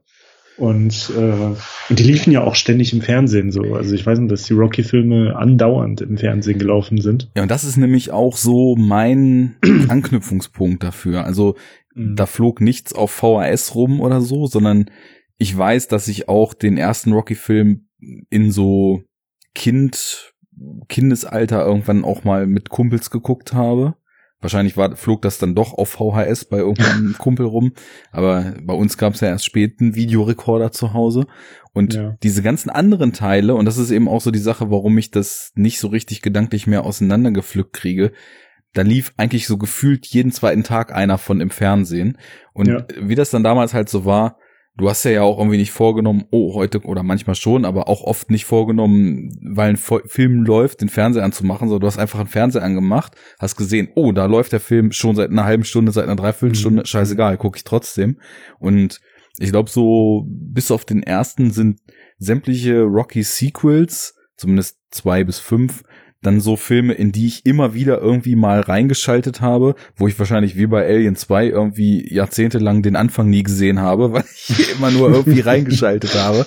Und ich krieg einfach diese Bilder und diese Storylines und so weiter nicht mehr auseinandersortiert. Ja. Ähm, ich finde es ganz interessant, ja. dass ja eigentlich, ähm, dass der erste Film der wurde ja von diesem äh, J, J, John G. Evelson gedreht mhm. und äh, Stallone hat ihn ja geschrieben. Und dann hat Stallone ja als Regisseur zwei bis vier selber gemacht und ja. dann den fünften wieder von Evelson machen lassen. Ah, okay, das wusste ich zum Beispiel nicht. Ja. Und mir war nämlich irgendwie auch mal so, als ob der dann, als ob die Reihe, und das werden wir in Zukunft dann mal prüfen oder ich mal prüfen und mal gucken, was meine Erinnerung mir da so vorgaukelt, dass es irgendwann so ein bisschen over the top wird. Vielleicht auch ja, ein bisschen platt, das weiß ich nicht mehr genau. Also der, äh, eigentlich, äh, also ich finde, äh, der Fünfer ist halt so eine Zensur in dieser ganzen Rocky-Serie, ne? Mhm. Ähm, weil, also der erste und zweite sind ja, sag ich mal, äh, noch so die, ähm, äh, ja, so die rundesten Filme unter so gesamtfilmischen Aspekten. Ne? Weswegen, ne? das können wir mal kurz, so das können wir kurz an die Hörer pitchen, weswegen der Plan eigentlich war, den ersten jetzt in einer Sendung zu besprechen, den zweiten auch nochmal in einer einzelnen Sendung, dann drei bis fünf in einer zu raffen und dann nochmal ja. Rocky Balboa und Creed in einem Double Feature zu machen. Ja, das wäre eigentlich eine gute Aufteilung, ja. Ja. Genau. Ja, ich und, unterbrach dich. Ich wollte nur mal kurz ja, Dinge ankündigen, die dann lange nichts werden. Ja, ja. Standard. ähm, äh, ja, genau. Also die sind ja jetzt sage ich mal so unter cineastischen Aspekten wahrscheinlich so die hochwertigsten Filme. Ne? Und drei und vier war dann ja schon so deutlich äh, aufgepumpt in allen Belangen. Ne? Mhm. Und halt deutlich mehr auf so Mainstream und Blockbuster-mäßig und so. Aber halt, wie gesagt, immer noch mit Unterhaltungswert, wie ich finde. Und ich muss halt auch sagen, also das, was mich als Kind an dieser Reihe so äh, geprägt hat, waren eigentlich auch eher die Filme drei und vier, ne? Mhm. Weil die liefen erstens viel öfters im Fernsehen, weil die waren halt, glaube ich, wirklich tatsächlich so massentauglicher irgendwie. Und waren dann halt und, auch noch neuer. Das ist ja was, was im Fernsehen ja, auch irgendwie schon immer genau. eine Rolle gespielt hat. Und ich sag jetzt mal so, die ersten beiden habe ich echt erst ein paar Jahre später so ein bisschen entdeckt und ich glaube, dass ich den ersten, den allerersten Mal komplett von Anfang bis Ende geguckt hat, das ist erst vor ein paar Jahren, glaube ich, gewesen. Ah. Also, mhm. also mein, mein Einstieg in diese Serie, der halt sehr intensiv war, hat sich aber trotzdem eigentlich hauptsächlich auf Teil drei und vier so äh, beschränkt. Und dann kam halt diese Zäsur mit äh, fünf und fünf kann man, glaube ich, also kann man, glaube ich, sagen, ohne jemandem auf den Schlips zu treten, fünf ist auf jeden Fall der schlechteste Film der ganzen Reihe, mit Abstand. Ähm, und äh, Rocky, äh, Rocky sage ich jetzt schon. Siehst du, siehst du, so gut hat das gemacht. So, ich sag jetzt nicht mehr Stallone, sondern Rocky. ja. Zeichen dafür, wie genial diese Filmreihe ist. So wie es, wie also, es keinen Ed O'Neill mehr im Real Life gibt, sondern genau, nur noch El Bundy. Nur noch Bundy. ja, also jedenfalls ähm, äh, Stallone hat sich dann, glaube ich, auch selber relativ kritisch zu dem Film geäußert und war dann auch, glaube ich, lange so auf dem Punkt so, okay, das war's mit Rocky, so die das ist jetzt der Tiefpunkt gewesen und da kommt jetzt nichts mehr so, ne? Aber dann hat und, er ja glücklicherweise irgendwann gedacht, das kann nicht der Abschluss gewesen sein. Genau. Wir setzen genau. dem Ganzen nochmal einen ordentlichen Abschluss hinterher. Genau, das hat er ja auch gut geschafft. Find und ich auch. Ähm, ja. ja, und, und wie gesagt, also deswegen äh, so mein mein kindliches Ich hat haben am meisten halt Teil drei und vier erreicht. Aber wie gesagt, ich finde auch, dass in drei und vier genau wie in, sogar im fünften Teil mit Abstrichen äh, halt die Grundkernelemente und das Grundrezept von Rocky halt einfach äh, auch ausreichend drin ist, so dass man sich halt immer wieder drin gefunden hat, so, ne? Mhm. Und ja. Ja, cool. Also äh, sehr, sehr viel und äh, innige Historie mit den ganzen Filmen und ich finde das witzig, wie das so ist, wenn man rein halt dann irgendwie so als Quereinstieg damals so miterlebt hat und dann irgendwann den, den Ursprung des Ganzen erst viele Jahre später mal ja. so richtig sieht. Ja, genau. Das war ja Stichwort bei, Alien. Ja, genau.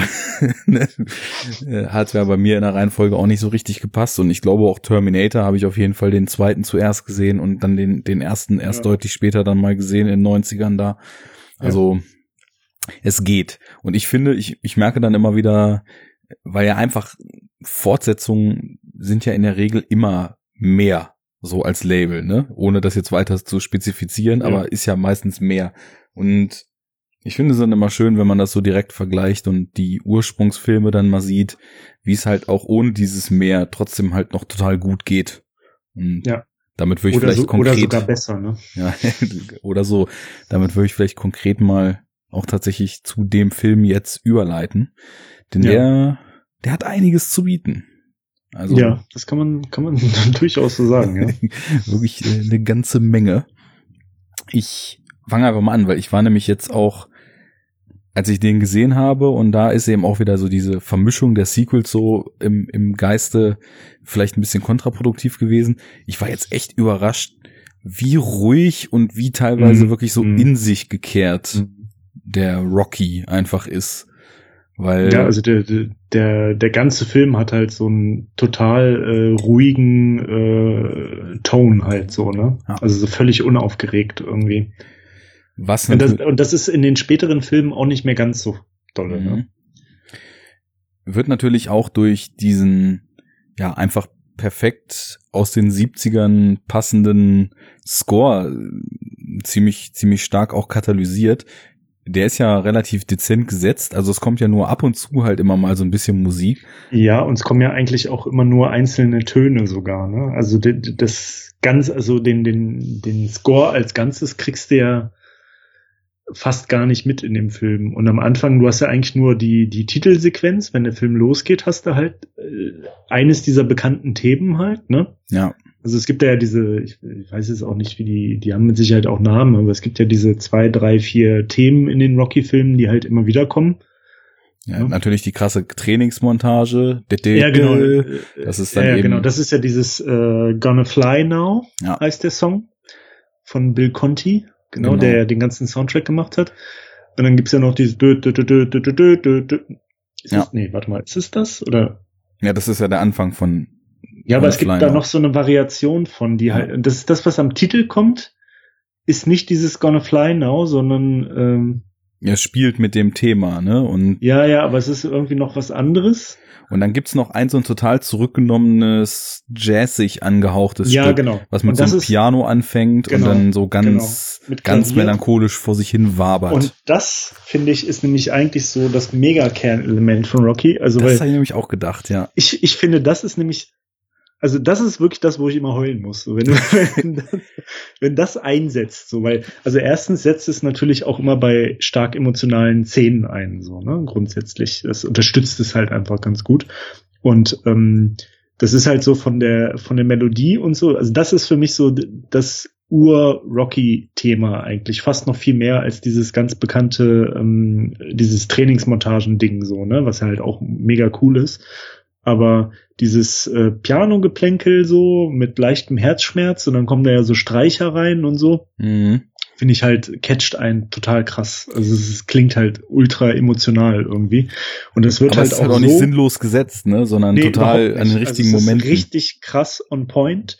Und äh, gerade in der ersten Hälfte von dem Film merkst du ja, dass eigentlich alle Themen musikalisch, die vorkommen, immer nur so ganz bisschen angeteasert werden. Hm. Also ganz am Anfang gibt's das auch, da kommen dann wirklich nur so vier, fünf Töne so, ne? Und wenn du natürlich jetzt aus heutiger Sicht das gesamte Thema kennst, merkst du das natürlich sofort, ne?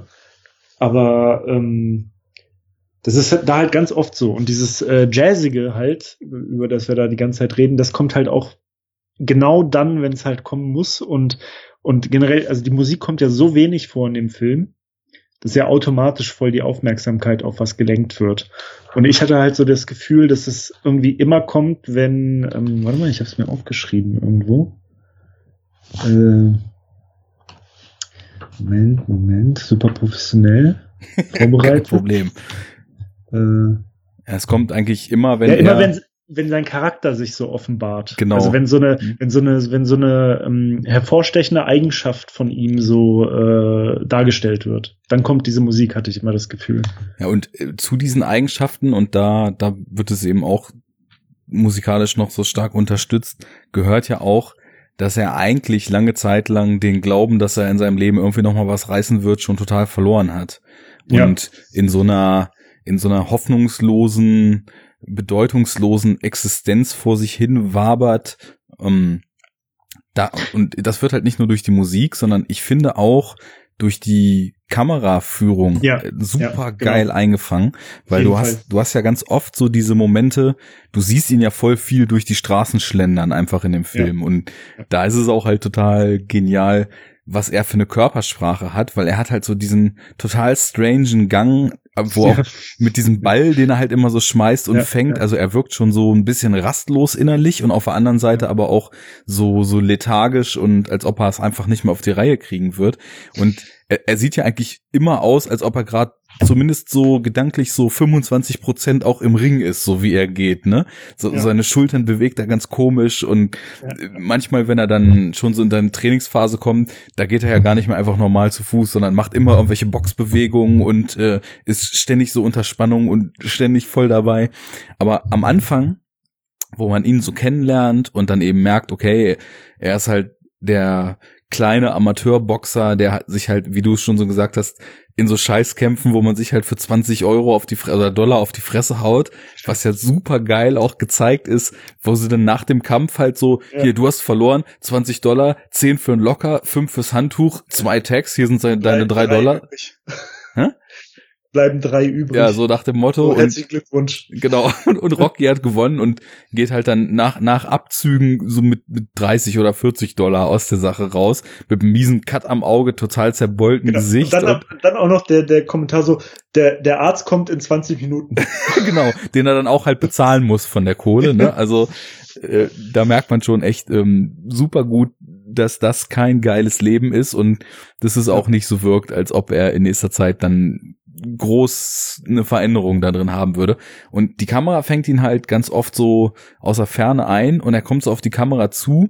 Ja. Aber weil das eben nicht mit Kamerafahrten, sondern die Kamera ist statisch und schwenkt nur, ne? Und ich finde, das macht ein total schönes Gefühl dafür, wie er so verloren in dieser Welt ist und eigentlich. Äh, eben er, er geht dann so in die Ferne wieder weg, ne, in seinem genau. Häuserblock und verschwindet so im Dunst irgendwo. Du, du siehst ihn dann nämlich immer, äh, das ist mir nämlich auch aufgefallen, dass die äh, Kameraführung das halt total unterstützt so. Du siehst halt, also er, er verschwindet dann immer fast so in der Szenerie. Ja, genau. Also er wird dann immer so, er ist immer ganz klein, ne? Also er ist äh, irgendwie, die anderen Sachen werden dann halt immer größer und er ist da am Anfang vielleicht noch sichtbar und dann wird er immer kleiner und dann ist er irgendwie weg. Also irgendwie wird immer so dieses Gefühl unterstützt, dass er halt einfach so, also wirklich so unwichtig ist. Also genau. er ist halt eigentlich niemand. Ne? Ja. Also er, er streunert da halt so durch die Ghettos von Philadelphia und, und ähm, keiner kümmert sich halt um ihn und äh, keinem ist er halt auch irgendwie groß wichtig und er hat ja auch niemanden so richtig. Und ähm, das wird halt so einerseits durch diese, durch die Kameraführung und durch die Bildsprache total gut gezeigt und dann natürlich halt auch mit den mit der Musik halt unterlegt. Ne? Ähm, aber was, wo ich nochmal eingrätschen wollte, ist, ähm, also man merkt ihm zwar total an, dass er halt schon so desolat so ein bisschen ist. Aber ne, irgendwie halt will er es so, doch noch, ne? Ja, irgendwie, also er ist halt trotzdem so, ich finde dafür ist er halt noch in manchen Dingen so total krass positiv. Also äh, du merkst ihm zwar total an, so, okay, er hat halt irgendwie ein hartes Leben und keiner hat an ihn geglaubt und er hat nie irgendwas gerissen und äh, fristet da so sein Dasein. Aber irgendwie sucht er so in so kleinen Dingen so Freude, ne? Also wie mit er dann so mit den, zum Beispiel. Genau, wie er mit den mit den mit den ähm, mit den äh, Tieren halt umgeht, ne? Wie er dann halt immer so seine Witze macht, die halt total schlecht sind, so, ne? Ja. Wie, wie er halt mit allen immer so irgendwie quatscht und wie er dann halt auch zum Beispiel es gibt ja diese eine Szene, wo, wo halt da dieses Mädchen, das mit den ganzen bösen Jungs rumhängt, genau. dann da rauszieht und der dann da halt kurz noch da so einen Moralappell äh, mitgibt, ne? Ähm, also du merkst so, er ist irgendwie so trotzdem so voll bemüht um sein, seine Umgebung Und er ist halt auch zu keinem so von sich aus irgendwie Kacke oder so. Ne? Nee, also er, er geht so völlig, er geht so völlig äh, unvoreingenommen auf alle Menschen irgendwie zu und manchmal grenzt es halt schon so an Fremdschämen, wenn er halt merkt, wie er da so schwimmt und versucht irgendwie Konversation zu machen und auch wenn er dann äh, Adrian da so daten will und so, Oh ne? ja. wie er dann halt irgendwie so völlig unbeholfen vor sich hin labert und so ganz dumme Sprüche macht und du halt auch so merkst, okay, er ist halt auch nicht so der Allerhellste. Ja, das so, hast du ne? nett ausgedrückt. Ich, ich finde halt, er ist so wenig der Allerhellste, dass man wirklich teilweise sagen muss, dass es halt schon so ans Debile grenzt. Ne? Ja, genau. Aber genau. Nichtsdestotrotz, Ja, diese ganze Charakterisierung, die funktioniert so gut, weil ich finde, es ist auf eine ganz, ganz lange Zeit in dem Film so schön passiv gemacht. Du siehst ihm einfach so beim Leben zu und wie du sagst, Ja. er ist dann halt so der Neighborhood Protector, der dann noch so die moralische Rede hier, lass dich nicht von den Scheißtypen irgendwie einspannen und äh, mach was aus deinem Leben und so weiter abfeuert. Dann ist er da in der Zuhandlung, macht seine Gags und du, du merkst ja auch in anderen kleinen Momenten, er ist halt ein herzensguter Typ eigentlich. Er arbeitet ja zum Ja, Beispiel mega. für diesen Geldeintreiber oder für, für diesen, nee, er ist Geldeintreiber für diesen Genau. komischen, er soll Leuten Knochen brechen, wenn sie nicht zahlen. genau, aber das macht er ja nicht, ne, Genau, sondern genau. Ja. er, er wird dann halt so ein bisschen laut und versucht die einzuschüchtern, aber um dann halt sowas, ja, Falsches zu machen, wie dann eben die doch zu verletzen, weil sie nicht bezahlen können, da ist er dann halt zu gut für und der Typ geht Ja, ihn dann ja auch an, aber Mhm. er, er macht das eben nicht und Ja, er ist halt so moralisch eigentlich so völlig integer und zweifellos gut irgendwie so. Und das ist, finde ich, auch das, was du halt merkst, ne, in diesem Film. ja, Oder also was halt auch seinen Charakter so besonders macht, ne? Also du merkst halt so, okay, das Leben war immer scheiße zu ihm so, ne? Also der, der, der ist offensichtlich, er kommt halt aus ärmlichsten Verhältnissen so, keiner hat ihn irgendwie gefördert, äh, alle behandeln ihn auch kacke, das merkt man ja auch so am, am Anfang des Films, ne? Also der, der, äh, warte mal, das hatte ich mir halt auch aufgeschrieben, ähm, weil das halt so auffällig war. Also die, die Typen, denen er die Knochen brechen soll, ja sowieso, ne, die sind halt irgendwie kacke zu ihm. Der, die, der Box-Promoter ist scheiße zu ihm, der ihm dann da halt irgendwie das Geld da, äh, die paar äh, Dollars, die er noch hat, da irgendwie gibt nach dem Kampf. Sein äh, hier der der Kredithai ist manchmal halt irgendwie scheiße zu ihm. und vor Der Trainer- Fahrer. Ja, ja, der Fahrer ist voll scheiße zu ihm, der äh, Trainer ist halt voll scheiße zu ihm, das Mädchen, über das wir gerade gesprochen haben, diese Mhm. Marie ist halt auch scheiße zu ihm, Pauli ist voll scheiße zu ihm, die ist Also- scheiße zu jedem. ja, ja, Pauli ist scheiße zu allen, also er wird halt von allen Kacke behandelt, ne? Mhm. aber er reagiert halt nicht so mit, ähm, dass er halt alle Kacke zurückbehandelt, so, ne? Oder halt irgendwie so lamentiert, wie scheiße sein Leben ist oder so, sondern du hast halt das Gefühl, also er bewahrt sich immer noch so im Kern so voll was Positives. er steht drüber in- irgendwie. Genau, und in dem kleinen Aktionsrahmen, den er halt so hat in seinem Leben, und der ist halt nicht sehr groß, ähm, versucht er das aber halt so an die Umwelt so zu geben, ne? Und das ist, finde ich, irgendwie, ähm, das ist ja so eine Mischung von Charaktereigenschaften oder, oder sagen wir mal von Charaktereigenschaften und Lebensumständen, die halt eigentlich echt voll selten ist, so. Weil es ist, es ist halt viel einfacher, wenn das Leben halt kacke zu dir ist, konstant, ne? Wenn, wenn, wenn alles scheiße ist und wenn du halt echt in beknackten Verhältnissen bist und alle dich immer runtermachen und so, ist es halt viel einfacher, sich davon einfach runterziehen zu lassen und selber irgendwie depressiv und kacke zu werden, Ja. als halt noch sich so dieses Positive zu bewahren, ne? Und er wirkt Und das- immer so wie so ein Optimist, beziehungsweise er ist das, und das ist eben das Schöne und auch so das Differenzierte in seiner eigentlich erstmal relativ einfach wirkenden Figur. Mhm.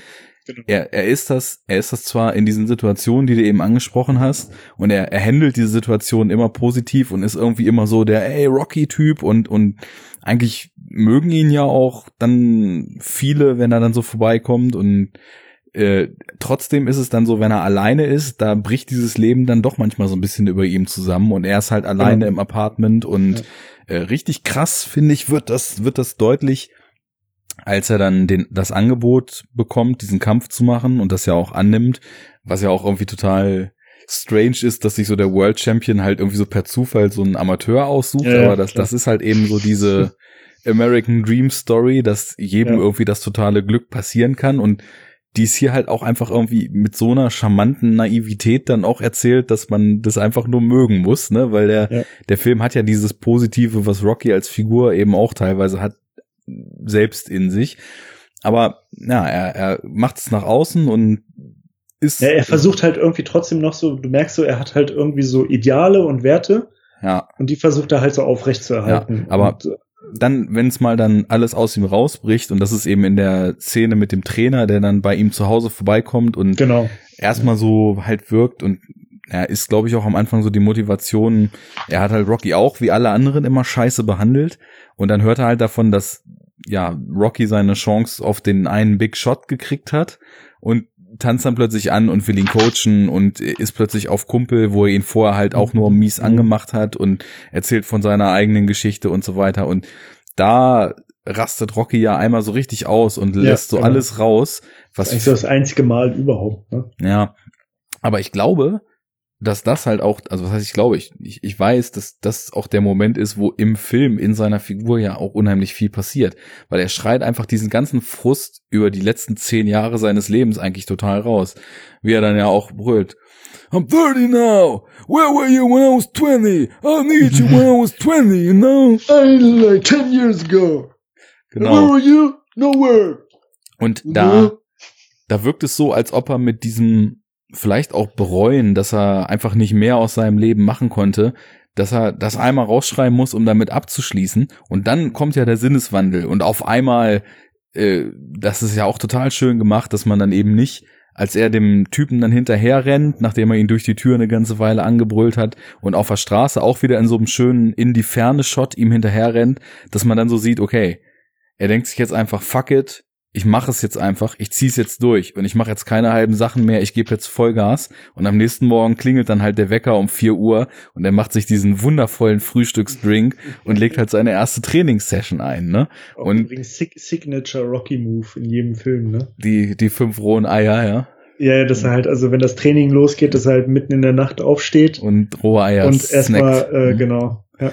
Ja, aber das, das wirkt, wenn man sich das jetzt, wenn man den Film nicht kennt, denke ich mal, und sich das so erzählen lässt, was passiert dann und dann brüllen die sich an und plötzlich finden sie ihren Frieden und dann coacht er ihn und am nächsten Morgen steht er früh auf und ist motiviert und so weiter. Das klingt echt total scheiße, aber ich finde auch zum Beispiel, als dann der Wecker klingelt, das hat sowas total Bewegendes, weil man mag ihn so und man wünscht ihm so diesen Erfolg, dass man sich denkt, ey, jetzt macht das, jetzt, jetzt reißt er sich zusammen, Ja. jetzt gibt er alles und legt los halt, ne? Und man ist voll Und- dabei und will am liebsten mittrainieren mit ihm Ja. und Und es ist ja auch gar nicht so, dass das, ähm, äh, also ich finde, es klingt gar nicht so scheiße, wenn man das jetzt jemandem erzählen würde, weil, ähm, also wie sie es dann gelöst haben, das ist ja gar nicht so ein krasser Sinneswandel, so weil klar, er, äh, also das ist jetzt so für ihn persönlich so der Turnaround und er sagt jetzt, ich mache das und alles, aber er ist ja jetzt nicht auf einmal so voll, voll happy und ultra motiviert, ja, äh, stimmt. Es ist ja trotzdem so, also diese Trainingssequenz ist mir halt auch aufgefallen. Diese Trainings, also er steht morgens auf, der Wecker klingelt und so. Und es ist halt erstmal, bis er sich jetzt da aufmacht zum Training, so ist halt alles ultra beschwerlich. Und du merkst es halt total. Es Ja. fällt ihm halt alles total schwer. So, er hat voll die Probleme aufzustehen. Er zwängt sich diese Eier rein. Es ist halt irgendwie voll so vom, vom Tone in diesen Szenen ist überhaupt keine Aufbruchsstimmung er quält sich halt irgendwie da so raus in die Dunkelheit. Es ist ultra arschkalt und dann äh, läuft er da halt so irgendwie so ein bisschen behindimäßig da irgendwie seine seine Runden so und es und wird er halt ist ja auch noch überhaupt Zeit nicht fit. nee er ist überhaupt nicht fit und er hat ja auch zum Beispiel als er dann da diese diese Tre äh, Treppen halt hochgeht was ja dann auch später der Rocky Move überhaupt ist ne? Mhm. ähm, schafft er ja kaum am Anfang, ne? Also er kriegt es ja kaum hin, da oben anzukommen und ist irgendwie schon voll im Arsch und und jetzt auch so von der Musik und so und von der ganzen Szenerie wird das jetzt auch nicht irgendwie glorifiziert oder es wird, also es ist gar nicht so ein Aufbruchding, sondern du siehst so, okay, er hat sich halt entschieden und er zieht das jetzt so durch, ne? Cool. Ja. Aber Er es ist halt Vorsicht. immer noch, er hat viel Vorsicht und es ist halt immer noch voll hart. Also ihm wird halt überhaupt nichts geschenkt so. Und das ist in diesem ganzen Film so, ne? Also ihm, du merkst halt einfach, dieser Typ hat halt sein Leben lang die Erfahrung gemacht, dass ihm halt nichts geschenkt wird so. Also von zu Hause kam nichts irgendwie, er wurde von seinem Trainer nicht gefördert, er hat irgendwie keinen Job oder irgendwie sowas oder eine geile Bude. Ähm, er muss ja auch voll ackern, äh, Adrian klar zu machen. Ja. Das ist ja wobei die, die leicht. auch äh, eine sehr, sehr äh, verstörte Figur ja anfangs ist. Ja, ja. also die Ja, hat vom Leben Fall. ja auch nicht besonders viel Nee. Freude mitgekriegt im Vorfeld.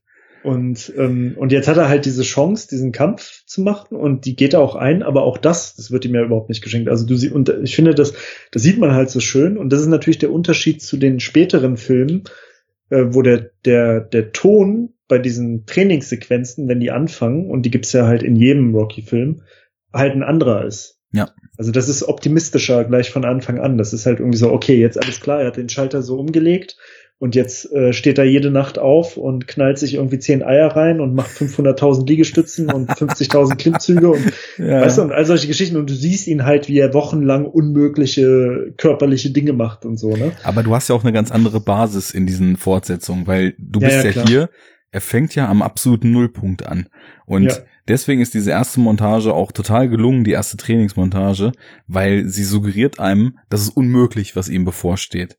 Und aus dieser Suggestion, dass es unmöglich ist, und dann trainiert er und trainiert und in der Nähe, dann gibt's diese Geschichte im, im Kühlhaus, wie er seine Rinderhälften ja. trimmt und den Fernsehbericht, wo schon der Coach von Apollo Creed das im Fernsehen sieht und schon sagt, hier, guck mal an, hier ist der Typ, der gegen den kämpfen muss, der hat schon was ja. drauf und Creed ja. dann sagt, ja, hier, nee, ich muss hier gerade Business machen, kack drauf und äh, wo so ein kleines Augenzwinkern so auf die Arroganz äh, der Elite so ein bisschen mit eingeflochten ist. Und na, er wird halt immer besser und besser, aber ich finde die Balance total gut, wie du am Anfang denkst, es ist unmöglich, dass er es schafft.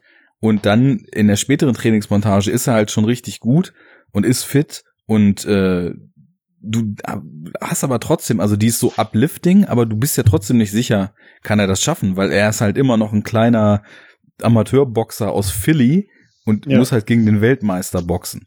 Und das ist irgendwie schön austariert, das, das ist, ja, das also ist halt, nichts also davon nimmt, ist so drüber halt, ne? Genau, man, man nimmt das halt ab, ne? Ja. Also ich finde, das wirkt halt irgendwie authentisch so, ne? Es ist halt, äh, es ist eine Entwicklung. Ja, ja, genau. Und das ist ja auch realistisch halt irgendwie, dass du nicht von einem Tag auf den anderen jetzt halt super fit und super äh, motiviert bist, so, sondern dass das halt so kommt. Ja, ne? eigentlich ja auch nicht in zwei Monaten, aber das, das verkauft der Film Wochen, eben. Fünf Wochen.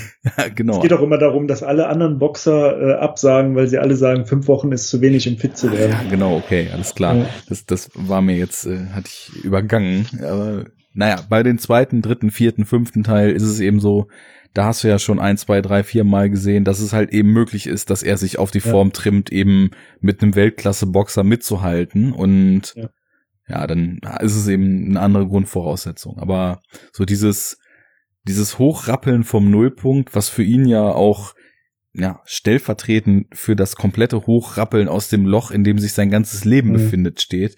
Das ist einfach total schön umgesetzt und man ist einfach die ganze Zeit voll am Mitfiebern und hofft für ihn, dass er es halt packt. Und das ist ja auch ja. so eine super Basis in so einem Film, dass man mit der Figur eben, obwohl sie genau. so tump ist, und ich muss irgendwie immer ein bisschen an unseren alten gemeinsamen Bekannten, dessen Vorname mit R begann, denken, wenn ich Robbie so sehe, äh, Rocky so sehe, weil äh, wir kannten ja auch mal jemanden, der halt einfach ja. so ein herzensguter Typ war, aber auch nicht ja.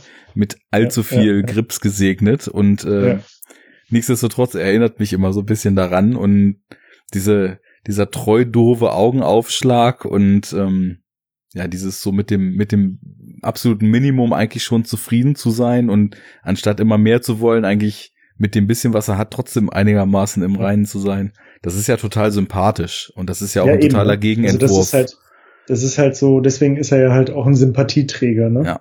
Und weil er sich halt auch einfach von den Umständen nicht unterkriegen lässt und weil er nicht seine, äh, seine Werte halt äh, vergisst. Ne? Ja. Oder, oder ignoriert. Und äh, das ist ja, wie gesagt, also ich bin der Meinung, dass es dass, also, dass das eher selten ist. Also, dass wenn man in solchen Situationen wie der ist, äh, dass es schwierig ist, solche Werte halt aufrecht zu erhalten. Ja. Und deswegen huckst du halt so mit dieser Person, weil du merkst halt einfach von Anfang an in diesem Film, äh, merkst du halt von Anfang an, dass er halt das Herz einfach am rechten Fleck hat, so, ne? Also egal was für ein, was für ein begrenzter Typ er ist und wie plump er bei allem Möglichen ist und ne, also und halt einfach immer so hilflos äh, überfordert plump agiert.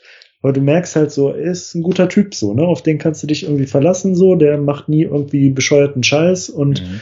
kümmert sich um die Leute und so, ist vielleicht nicht der schlauste, aber hat halt das Herz am richtigen Fleck so, ja. ne? Und, und, was ich, was ich vorhin auch noch sagen wollte, um vielleicht so diese Training und diese, diese Fitwerdung und auch eben sich, ja, dieses fu erneute Fußfassen in der Welt von ihm so abzuschließen von meiner Seite, wie schön da auch wieder die Form des Films mitgeht, weil wir hatten ja schon so gesagt, am Anfang, da ist er halt immer so weit weg und wirkt verloren in der Welt und als er dann anfängt richtig zu trainieren, wird das ja immer mehr eingeführt, dass auch zum Beispiel die, ja, damals in den 70ern ja gerade frisch entwickelte Steadicam, wo halt auch ja, ein, genau. wo ein Kameramann mit ihm mitlaufen kann und die Kamera plötzlich eben anfängt näher an ihm zu sein und er ja immer mehr so ins Zentrum dieser Welt rückt, anstatt nur so an ihrem Rand irgendwie vor sich hin zu vegetieren. Das ist, das ist auch eine große Qualität, weil du machst dir da ja, sage ich jetzt mal so, als jemand, der so einen Film vielleicht mal sieht, vielleicht nicht unbedingt Gedanken drüber, aber so eine Form macht ja unterbewusst ganz viel mit dem, was man da sieht und das ist einfach hier, du, du, du kommst ihm immer näher, er kommt sich selbst immer näher und er findet sich auch immer mehr in diesem Prozess und das wird eben auch visuell noch so mit eingefangen. Ja.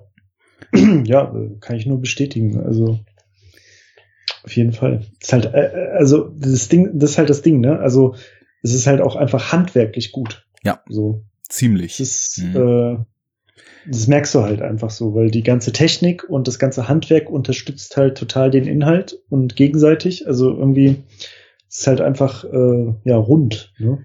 Ich meine, auf dem kleinen Level, auf dem dieser Film, der eben damals eine Million kostete und irgendwie von einem Nobody geschrieben wurde und so weiter, dann eben agiert, hast du ja auch teilweise wirklich Kameraeinstellungen, die so, was die Bildkomposition betrifft, zum Einrahmen sind. Also wie er ja. zum Beispiel in seinen Trainingsklamotten auf der, ähm, auf dieser U-Bahn Hochlinie da einmal steht und dann kreuzen hinter ihm die, die Züge lang und man sieht so ganz weit in die Ferne die Stadt mit Hochhäusern und so weiter. Ja. Von dem legendären Treppenshot mal ganz abgesehen. Also sind immer wieder auch so visuelle Kniffe und Einstellungen, die sich dann eben de deutlich so von, von so einem Einheitsbrei oder von, sage ich mal, weniger inspirierten Film total abheben und einfach auch fürs Auge total viel bieten, ja. obwohl es so ein grundgraues Setting eigentlich ist in diesem abgeranzten Film. Ja, aber ich finde, das ist ja gerade eine Stärke und das muss man, finde ich, auch mal an der Stelle vielleicht mal irgendwie würdigen. Also so die, die Optik und halt auch welche Rolle halt äh, die Stadt so spielt. Also weil eigentlich äh, ich habe das jetzt auch schon öfters mal gelesen, wenn ich über Rocky was gelesen habe, äh, an, an Reviews oder so ähnlich. Ähm, ist halt ganz oft der Satz fiel, dass es eigentlich auch so eine, so eine Liebeserklärung an Philadelphia ist. Das kommt ja? auch gut hin, ja. Und ähm, das halt einfach so dieses äh, schäbige, dreckige, arme Philadelphia äh, halt so gewürdigt wird in dem Film und halt gezeigt wird und halt auch mit Einstellungen und mit Bildern äh, dargestellt wird, die es halt wieder total schön äh, sein lassen. Ne? Und das spiegelt ja, genau, auch wieder Rocky wieder, der in seinem einfachen, eigentlich ziemlich miesen Leben so, dass die, mhm. die, die, die positive Art nicht verliert und irgendwas Gutes genau. trotzdem drin findet, ja. Genau, und, und da gibt's halt so viele Shots, also zum Beispiel das, was du eben erzählt hast, aber was ich ja auch ultra krass ikonisch finde bei Rocky und was halt auch total gut aussieht, ähm, auch hier zum Thema Steadicam, ist ja, wenn man ihn dann irgendwann von der Seite laufen sieht und er ist da halt am, am Hafen. Boah, am und in diesen Sprint geht, ne? Was für eine Einstellung. Genau, und er geht halt in diesen Sprint und im Hintergrund baut sich so langsam da halt so ein Frachtschiff auf, ne? Mhm. Äh, mega geil, mega geil. Und das wurde ja auch äh, teil, also in manchen Rocky-Filmen wiederholt, mhm. so vom Bild wie viele Sachen halt. Also gerade diese Laufszenen durch Philadelphia, das ist ja in äh, einigen Rocky-Filmen äh, wird das dann ja noch wieder aufgegriffen. Ja, so das Label, Und, die Trainingsmontage ist ja ein genau, total elementarer Teil davon. Ja. Das ist halt mega ikonisch, ne? Aber gerade also auch dieser Shot da, wie er dann da läuft und immer weiter sprintet und wie du dann halt auch, also da steckt so viel drin, ne? Ich finde, das ist halt einerseits, also natürlich optisch einfach schön. Also es ist halt einfach cool gemacht so. Das ist so mit der Lichtstimmung und und äh, mit der Szenerie, mit diesem Hafen und äh, dann auch so dieses Spiel mit, mit den Abständen. Also du hast ihn halt relativ nah und seine Bewegungen sind halt schnell und der Hintergrund bewegt sich natürlich viel langsamer, aber ist halt viel riesiger und dass sich dann dieses Schiff halt aufbaut und, und halt auch dieses so, also ähm, wie sich seine Motivation dann halt auch so steigert. Ne? Und er immer also schneller und schneller wird, ja. Genau, also du hast ja dann halt auch dieses unfassbar krass gute Thema. Mhm. Also ist, ich kann mir nicht vorstellen, ohne Scheiß, ey, ich kann mir nicht vorstellen, ob es ein äh, so in sportlicher Hinsicht jetzt zum Beispiel motivierenderen Song gibt. Ich habe echt jahrelang und manchmal mache ich das immer noch, höre ich das so, wenn ich Sport mache, ne? So beim Laufen oder beim Pumpen oder irgendwas. Wenn, und ich habe ohne Scheiß, ich habe wirklich das Gefühl, wenn ich dieses Rocky-Ding höre, dann schaffe ich mehr so. Also es, äh, du kriegst dann nochmal so einen Boost. Du merkst so richtig, so wie du sagst, so, okay, alles klar, jetzt gebe ich nochmal alles so, ne? Ja, weißt du, ich, ich, zitiere mal, ich zitiere mal einen äh, sehr großartigen Film, den wir in der Frühphase unseres gemeinsamen Podcasts hier auch mal bes besprochen haben. Da gibt es ein schönes Zitat, das sagt, play something uplifting, something truly inspiring. Und auch wenn Alien dann an seinem weißen Flügel erstmal Britney Spears abrockt, ähm, ist das, glaube ich, genau das Zitat, was auf dieses Lieben zutrifft, weil ja. das ist einfach super uplifting. So, du hörst das Mega. und Mega. du bist erstmal drei Nuancen besser drauf, du hast Bock, ja. was zu reißen, du hast Bock, irgendwie nach vorn zu kommen, egal worum es geht. Und das ist, das trifft den Geist des Films und die ja. Motivation, die er dann eben auch entwickelt, total auf den Punkt. Genau. Und in der Szene passt das halt alles zusammen. Also da passt irgendwie das Bild, da passt die Musik, da passt äh, die Szenerie, das ist halt alles so und wie sich dann das immer steigert und er halt auch echt wirklich so, so kongruent zu dem Crescendo in der Musik dann halt immer schneller läuft und also mega gut. Aber ey, einer der geilsten Shots ever. Das ist richtig geil. Würde ich auch sagen. Also das, das ist so einer, der brennt sich richtig ein. Also ich habe echt immer, du kommst ja gar nicht drum rum, dieses Treppenbild halt als dauerhaften Begleiter, was starke Filmaufnahmen betrifft, so mit dir rumzuschleppen. Aber diese zwei Shots, einmal das, wie er vor, am Hafen rennt und mhm. einmal jetzt auch mittlerweile, glaube ich, dann diesen, wie er da auf der auf dieser S-Bahn-Station oder U-Bahn-Station mhm. steht. Das sind einfach extrem gelungene Aufnahmen. Ich, ja. ich würde aber noch mal gern zurück, weil ich fand es auch schon ganz schön, dass fast was du aufgemacht hast, so diese Stadt Philly und ja. wie sie, wie sie dargestellt ist. Und es gibt ja auch ein paar total schöne Kontraste, weil wir haben jetzt irgendwie schon total viel darüber geredet, was Rocky für eine Figur ist und wie positiv er trotz seines Lebens ist. Und er ist ja halt nicht der Einzige, der so ein abgefucktes Leben da in diesem verranzten, nee. aber da dennoch irgendwie charmanten Philly lebt. Und ich finde eigentlich fast alle Figuren, also sowohl der, ich weiß gar nicht, der, also ist ja wirklich Pauli so einer der schmierigsten Typen, die man überhaupt jemals in irgendwelchen ja, Filmen ja. gesehen hat. Sowohl der, der, also der, der totale Antisympathisant, aber der hat halt krass viele Fans, so, ne? Ja. Also bis heute. Das ist so eigentlich der, eine der geliebtesten Rollen, obwohl er gerade in diesem ersten Film fällt es ja eigentlich noch mehr auf als in jedem anderen. Er ist halt das Überarschloch. Er ist, er ist so ein sleasiger ultimative Typ. Arschloch. Ja. Man kann sich keinen schlimmeren Typen vorstellen.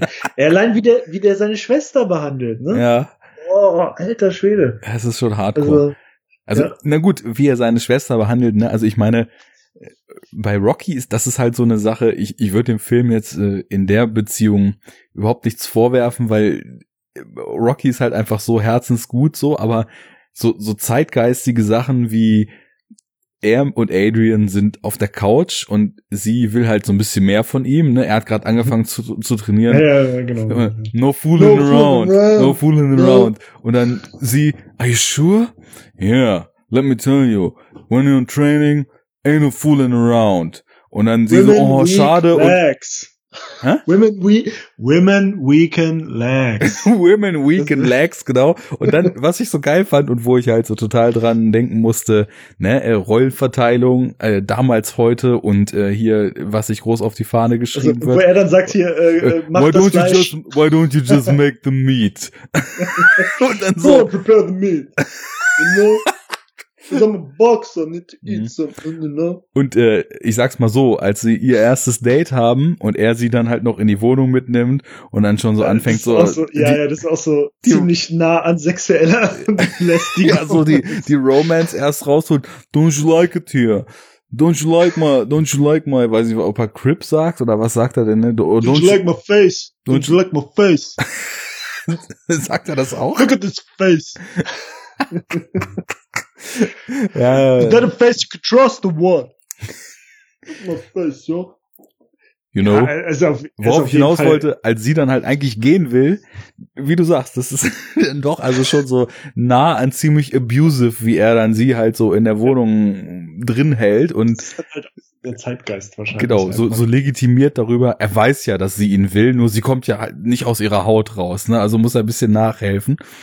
Ja. Naja, also ich sehe sowas heutzutage dann auch eher so mit so einem augenzwinkernden Blick, Da ne? kann man dann halt einfach nur sagen, okay, damals war es halt äh, legitim so, ne, in der Zeit und Mhm. heute könntest du es halt einfach nicht mehr bringen, so. Also es ist halt schon. Ja, Äh, und irgendwie funktioniert's dadurch, dass die halt beide also irgendwie so ihren Schatten auf ihre ganz eigene Art und Weise haben und äh, Ja. ja, die eine soll was aus ihrem Brain machen und der andere was aus seinem Body. Ja. Das war a fight, can't sing and dance. Ne? no. Ja, aber ihr Date ist sowieso auch total geil, ne? Das ist das, das Schlittschuh-Date. Ja, ich finde, das ist auch, also das ist natürlich ähm, unfreiwillig sehr komisch, aber ich finde auch, dass das voll die, also echt eine schöne Szene ist. Also irgendwie, ähm, weil, äh, du- also du merkst halt irgendwie so diese Anspannung, ne? Weil er halt irgendwie, also er ist halt eigentlich irgendwie nicht so richtig selbstsicher und so und du merkst halt, wie er da irgendwie voll am Rumschwimmen ist und seine Stories erzählt und immer nur labert und labert, aber er catcht sie halt so, ne? Also, ja, er hat ja auch diesen Crush. Er ist ja schon täglich in dieser scheiß Zoohandlung, nur Ja. um sie zu sehen. Und Ja. wie du schon von meintest, macht halt immer seine Witze und versucht halt immer irgendwie ihre Aufmerksamkeit zu kriegen, ne? Was so witzig ist, weil sie ja halt auch so eine total graue Maus ist am Anfang, aber irgendwas ist da wohl. Und in diesem Date bemüht er sich halt auch so sehr er kann und das ist im Rahmen seiner Möglichkeiten alles halt sehr eingeschränkt, ne? Ja, Aber Fall. Aber es ist halt trotzdem, ich weiß nicht, also ich finde, man sieht das und es wirkt halt, also es wirkt halt einfach echt aufrichtig so. Es wirkt so, du, du siehst die beiden und denkst so, ja, das passt halt irgendwie, ne? Und er ist halt, äh, er ist halt wie er ist so, aber er mag sie halt wirklich so und er versucht sie irgendwie, versucht das Eis zu brechen und sie ein bisschen aufzutauen und so. Ja. Und ich finde halt, dass diese Szene an sich halt eigentlich auch echt, äh, also unter so einem romantischen Aspekt halt voll geht und voll schön ist so, ne? Ja. Also, Und man muss auch noch hinzufügen, was ich jetzt meinte mit dieser leichten Abusiveness da bei dem ersten Date. Man hat im Nachhinein ja immer das Gefühl, dass er halt alles für sie tun würde und anstatt halt äh, irgendwie rabiat mit ihr zu werden, sie halt eher beschützen würde, wenn zum Beispiel halt Pauli komplett ausflippt und mit irgendeinem Schläger da die Wohnung kaputt haut, dass er dann halt einfach äh, sie auch dann unter die Fittiche nimmt und ja halt für sie sorgen und da sein will, so wie das so ein Mann halt damals gemacht hat, ne? ja. Und ja, Pauli hingegen, ich weiß nicht, also der Typ, wie du schon sagtest, ist einfach so das unfassbare Arschloch und Ja, der ist für mich- Psychopath eigentlich schon fast, ne? Ja. Also, aber der steht für mich irgendwie auch für diesen Gegenentwurf, wie halt so ein ich nenne Genau. jetzt mal ärmliches Leben in solchen Ja. Verhältnissen ohne Perspektive Genau. mit Das ist- irgendwie das ist das, boring was du Job und halt- so. das ist das, was du eher erwarten würdest. Genau. Und Das ist halt das, was Rocky so besonders macht, dass er sich halt trotzdem noch so diese Güte bewahrt hat. Ja. Und Pauli hat die halt nicht. Also Pauli ist halt einfach komplett da untergegangen in dem Suff. Im wahrsten Sinne des Wortes und ist halt einfach ein ver- verhämtes Arschloch geworden. Ja. Und aber auf der anderen Seite ist es ja halt trotzdem auch so, dass die halt auch Freunde sind und er, er tut ja total viel auch für Rocky. Also er versucht dann irgendwie und ich, ich glaube auch Ja, gut, er versucht aber auch schon immer seinen Vorteil so rauszuziehen, ne? Also er versucht ja Rocky die ganze Zeit irgendwie zu belabern, dass er ihm einen Job bei diesem äh, Guzzo oder Guzzi oder wie, wie er da heißt, da, also der Kredithai Mhm. irgendwie besorgt und äh, dann äh, zahlt er ja nie, wenn sie zusammen Bier trinken gehen und so. ja, genau. Dann äh, äh, zwingt er ihm ja auch da die diese Sponsoring da, also diese Werbung auf seinem Mantel beim Boxkampf auf und so. Also das ist ja auch so ein Ding, das sich immer so durchzieht, dass dass Pauli halt immer so durch den durch den Erfolg von Rocky halt so an so schnellem Geld irgendwie interessiert ist. Ja, das stimmt welche auch wieder. windigen Deals machen will, so weißt du, um da zu profitieren so. Weil halt einfach ein schmieriger Typ. Er ist mega schmierig, aber auf, äh, klar, man kann es im Endeffekt auch so zurückführen, also auch am Anfang, als er dann halt Rocky einfach Fleisch gibt da aus seinem, ja, aus dem Geschäft, wo er angestellt ist, wobei ich bei Pordy dann auch einfach denke, weil er halt komplett drauf scheißt, ob das Ja, ja, seinen genau, Chef nun einfach. interessiert oder nicht.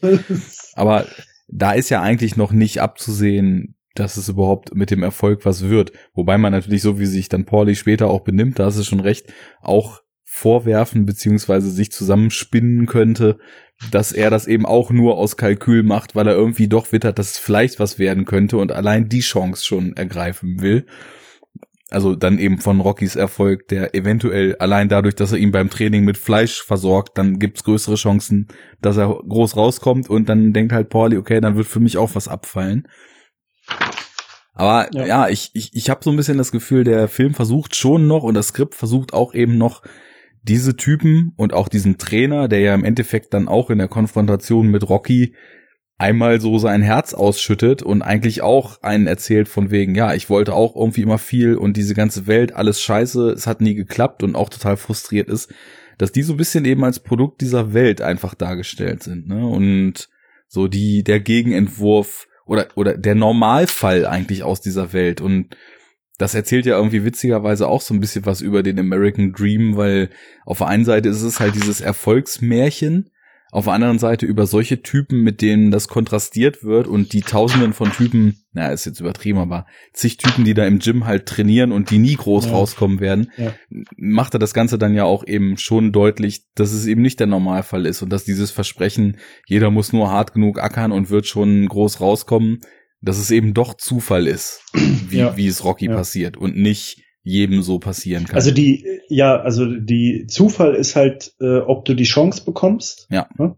Aber sie und zu was nutzen, du dann draus das, das hast du in der genau, Hand, ne? Ja. Genau, das hast du in der Hand, aber natürlich kriegt nicht, kriegt nur einer von, keine Ahnung, wie vielen Leuten halt die Chance per Zufall als Gegner für Apollo Creed ausgewählt zu werden, ne? Ja. Das ist halt so, äh, ja, das Ding, ne? Aber es ist ja sowieso generell, also jetzt eben gerade habe ich so überlegt mit diesen Charakteren, die sind ja, also die machen ja alle so eine Wandlung durch. Ja. Und das finde ich halt auch so interessant. Also du hast ja eigentlich wirklich diese, du hast halt diese Grundcharaktere, also du hast halt ihn, du hast Adrian, du hast Paulie, dann hast du halt Mickey und dann hast du noch so ein bisschen hier Apollo Creed, sage ich mal, ne? Mhm. Und ähm, das ist halt krass, wie dieser Film, obwohl er genau wie alle Filme heutzutage auch nur maximal zwei Stunden lang ist, es halt schafft, bei jedem von denen eine glaubwürdige äh, Charakterentwicklung darzustellen. Ne? Ja. Also der fokussiert sich auf alle diese fünf Charaktere halt irgendwie und jeder macht halt was. Also Rocky und es gibt halt immer so einen Trigger dafür. Ne? Also also Rocky äh, entwickelt halt auf einmal Ambitionen, weil mhm. jemand halt an ihn glaubt. Mhm. Ja? Weil ihm jemand eine Chance gibt und sagt hier, das ist deine Chance, du musst die jetzt nutzen so und du schaffst das. Ja? So Adrian wird auch vom totalen Mauerblümchen, das halt eigentlich überhaupt, also bis auf extreme Schüchternheit keinerlei Charakterzüge hat in der ersten Hälfte des Films. Ja, es ist ja äh, schon, das ist ja schon fast Verstörtheit. Das ja, mit genau, Schüchtern hat das ja nichts genau. mehr zu tun.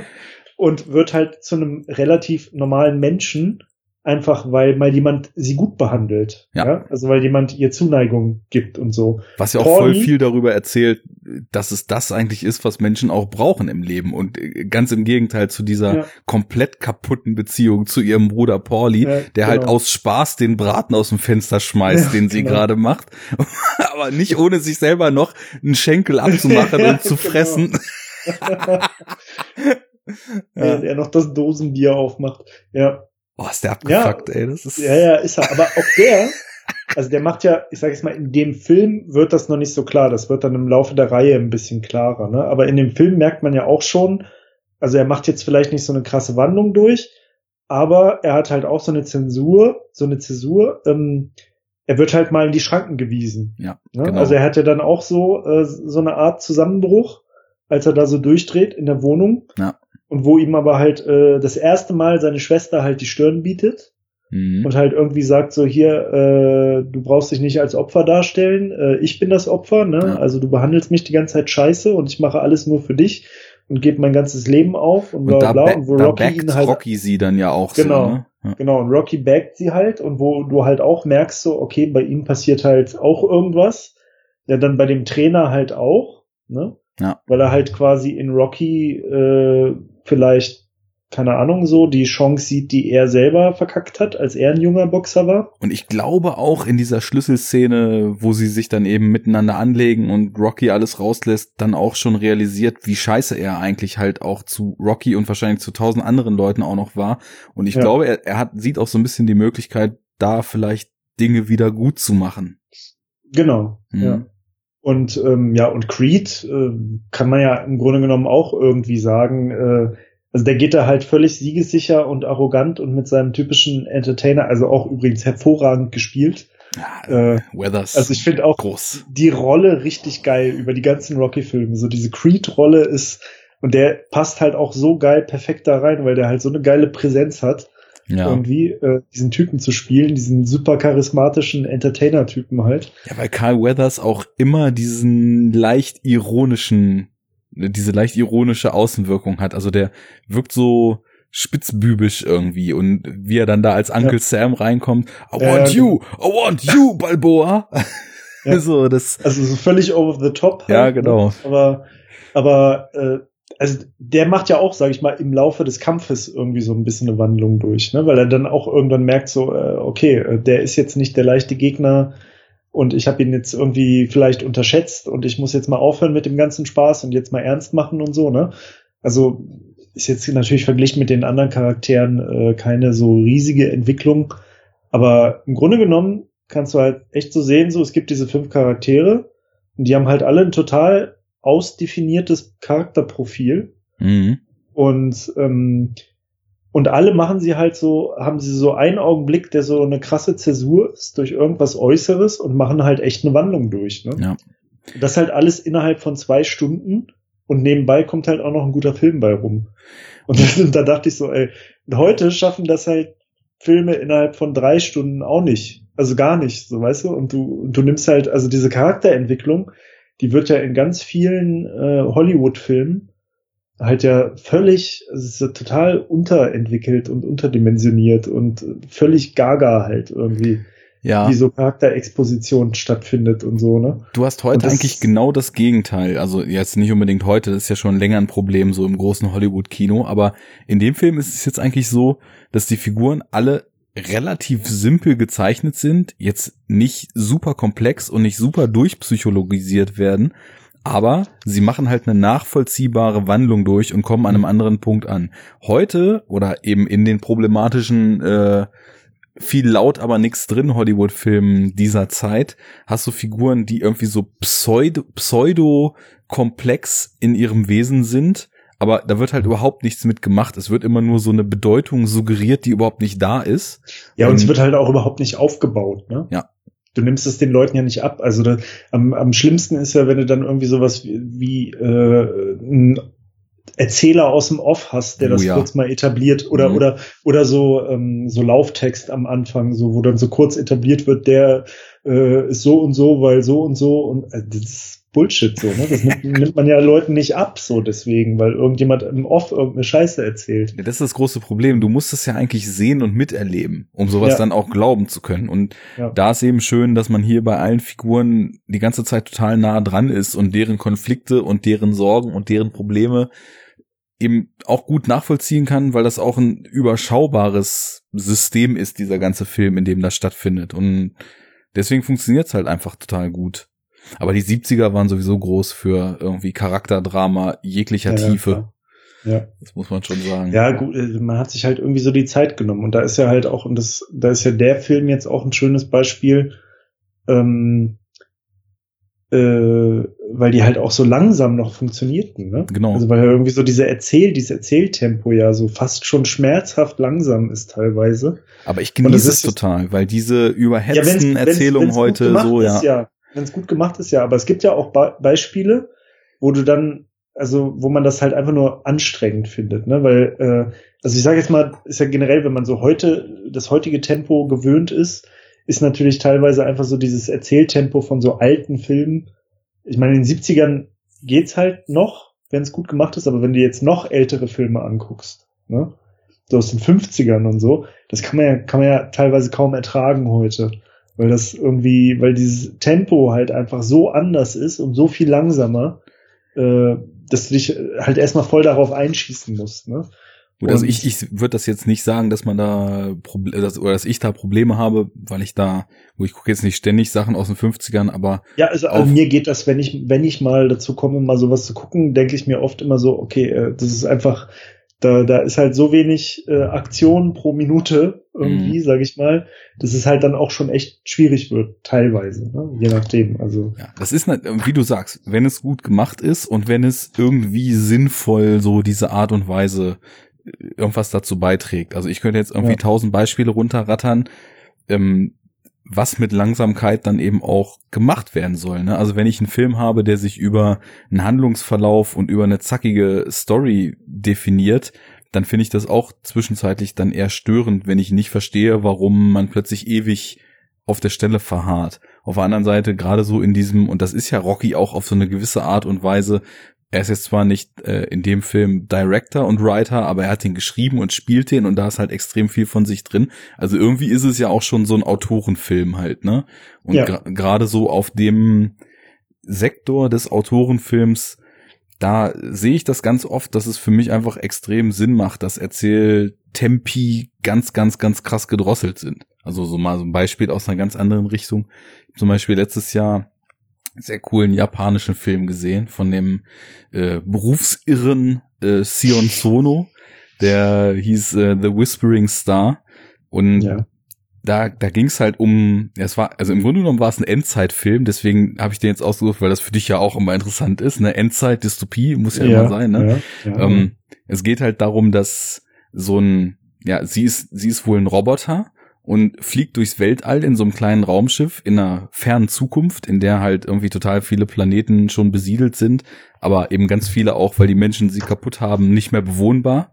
Und ähm, ja, der Film, der hat so einen netten Charme, der, der wirkt zwischenzeitlich immer so ein bisschen so wie im Wohnzimmer gedreht, aber sie fliegt halt, weil sie halt so ein Roboter ist, teilweise jahrzehntelang von Planet zu Planet, um Pakete auszuliefern weil das irgendwie so das Letzte ist, was die Menschen Hast noch du machen. schon mal davon erzählt? Das, das kann sein, ja. Das, das kommt mir gerade so bekannt vor. Äh, die, die, ich fand den auch super, deswegen kann es sein, dass ich den irgendwie schon mal rausgeholt habe.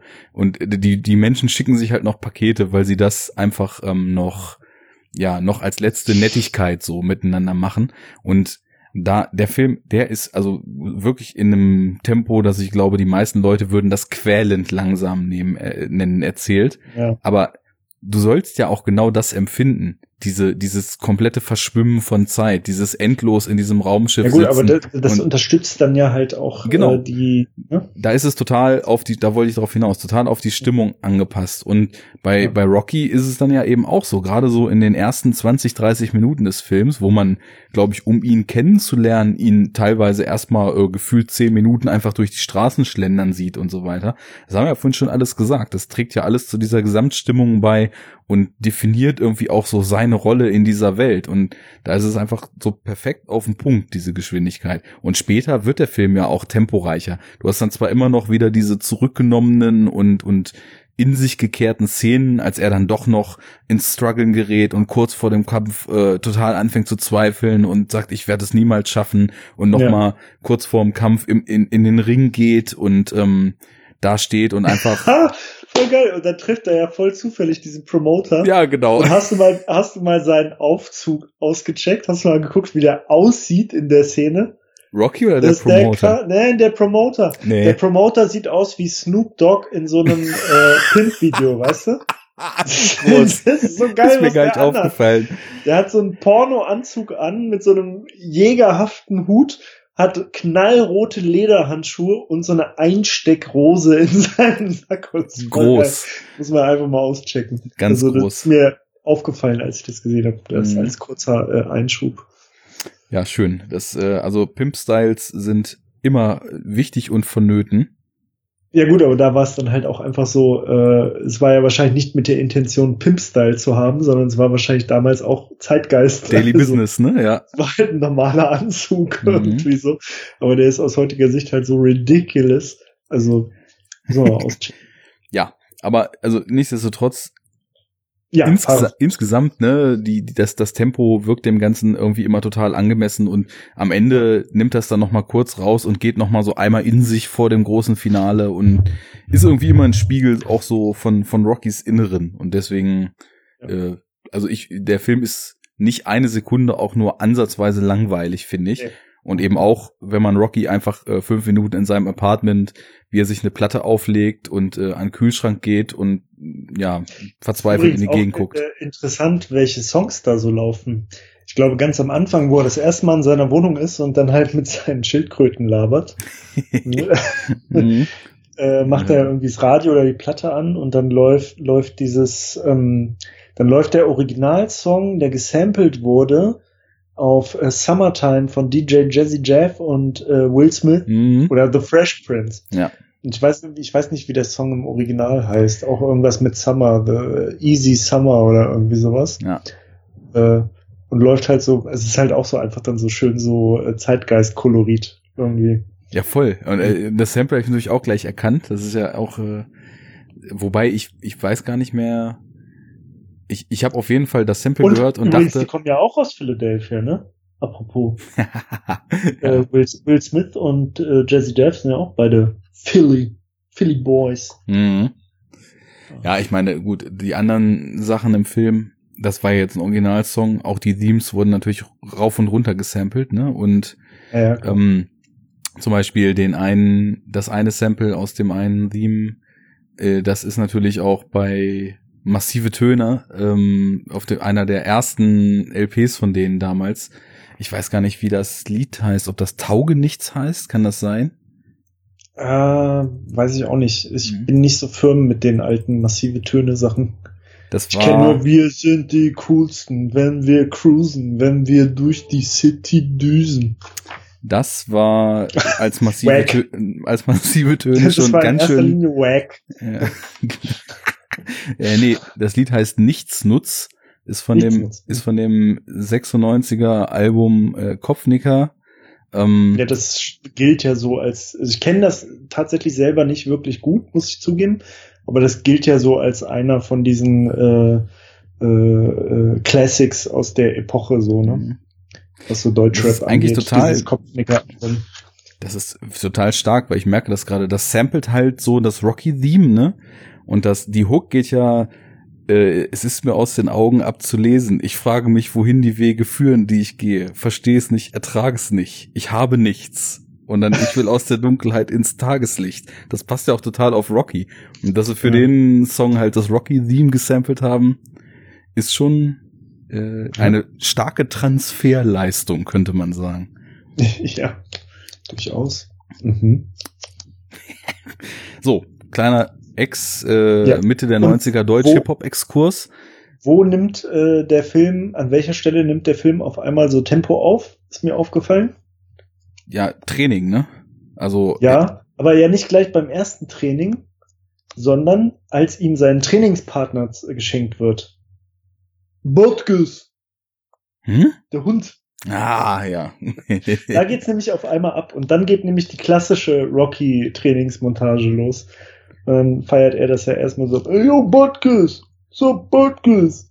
ja, da könnte man jetzt aber dann natürlich auch wieder denken, ist die Aussage dessen, dass das der Punkt ist, ab dem Adrian voll und ganz Ja. hinter ihm steht und sich total zu ihm bekannt hat Ja, und dass genau. ihn das so belebt, dass er dann eben Ja. richtig Gas gibt, ne?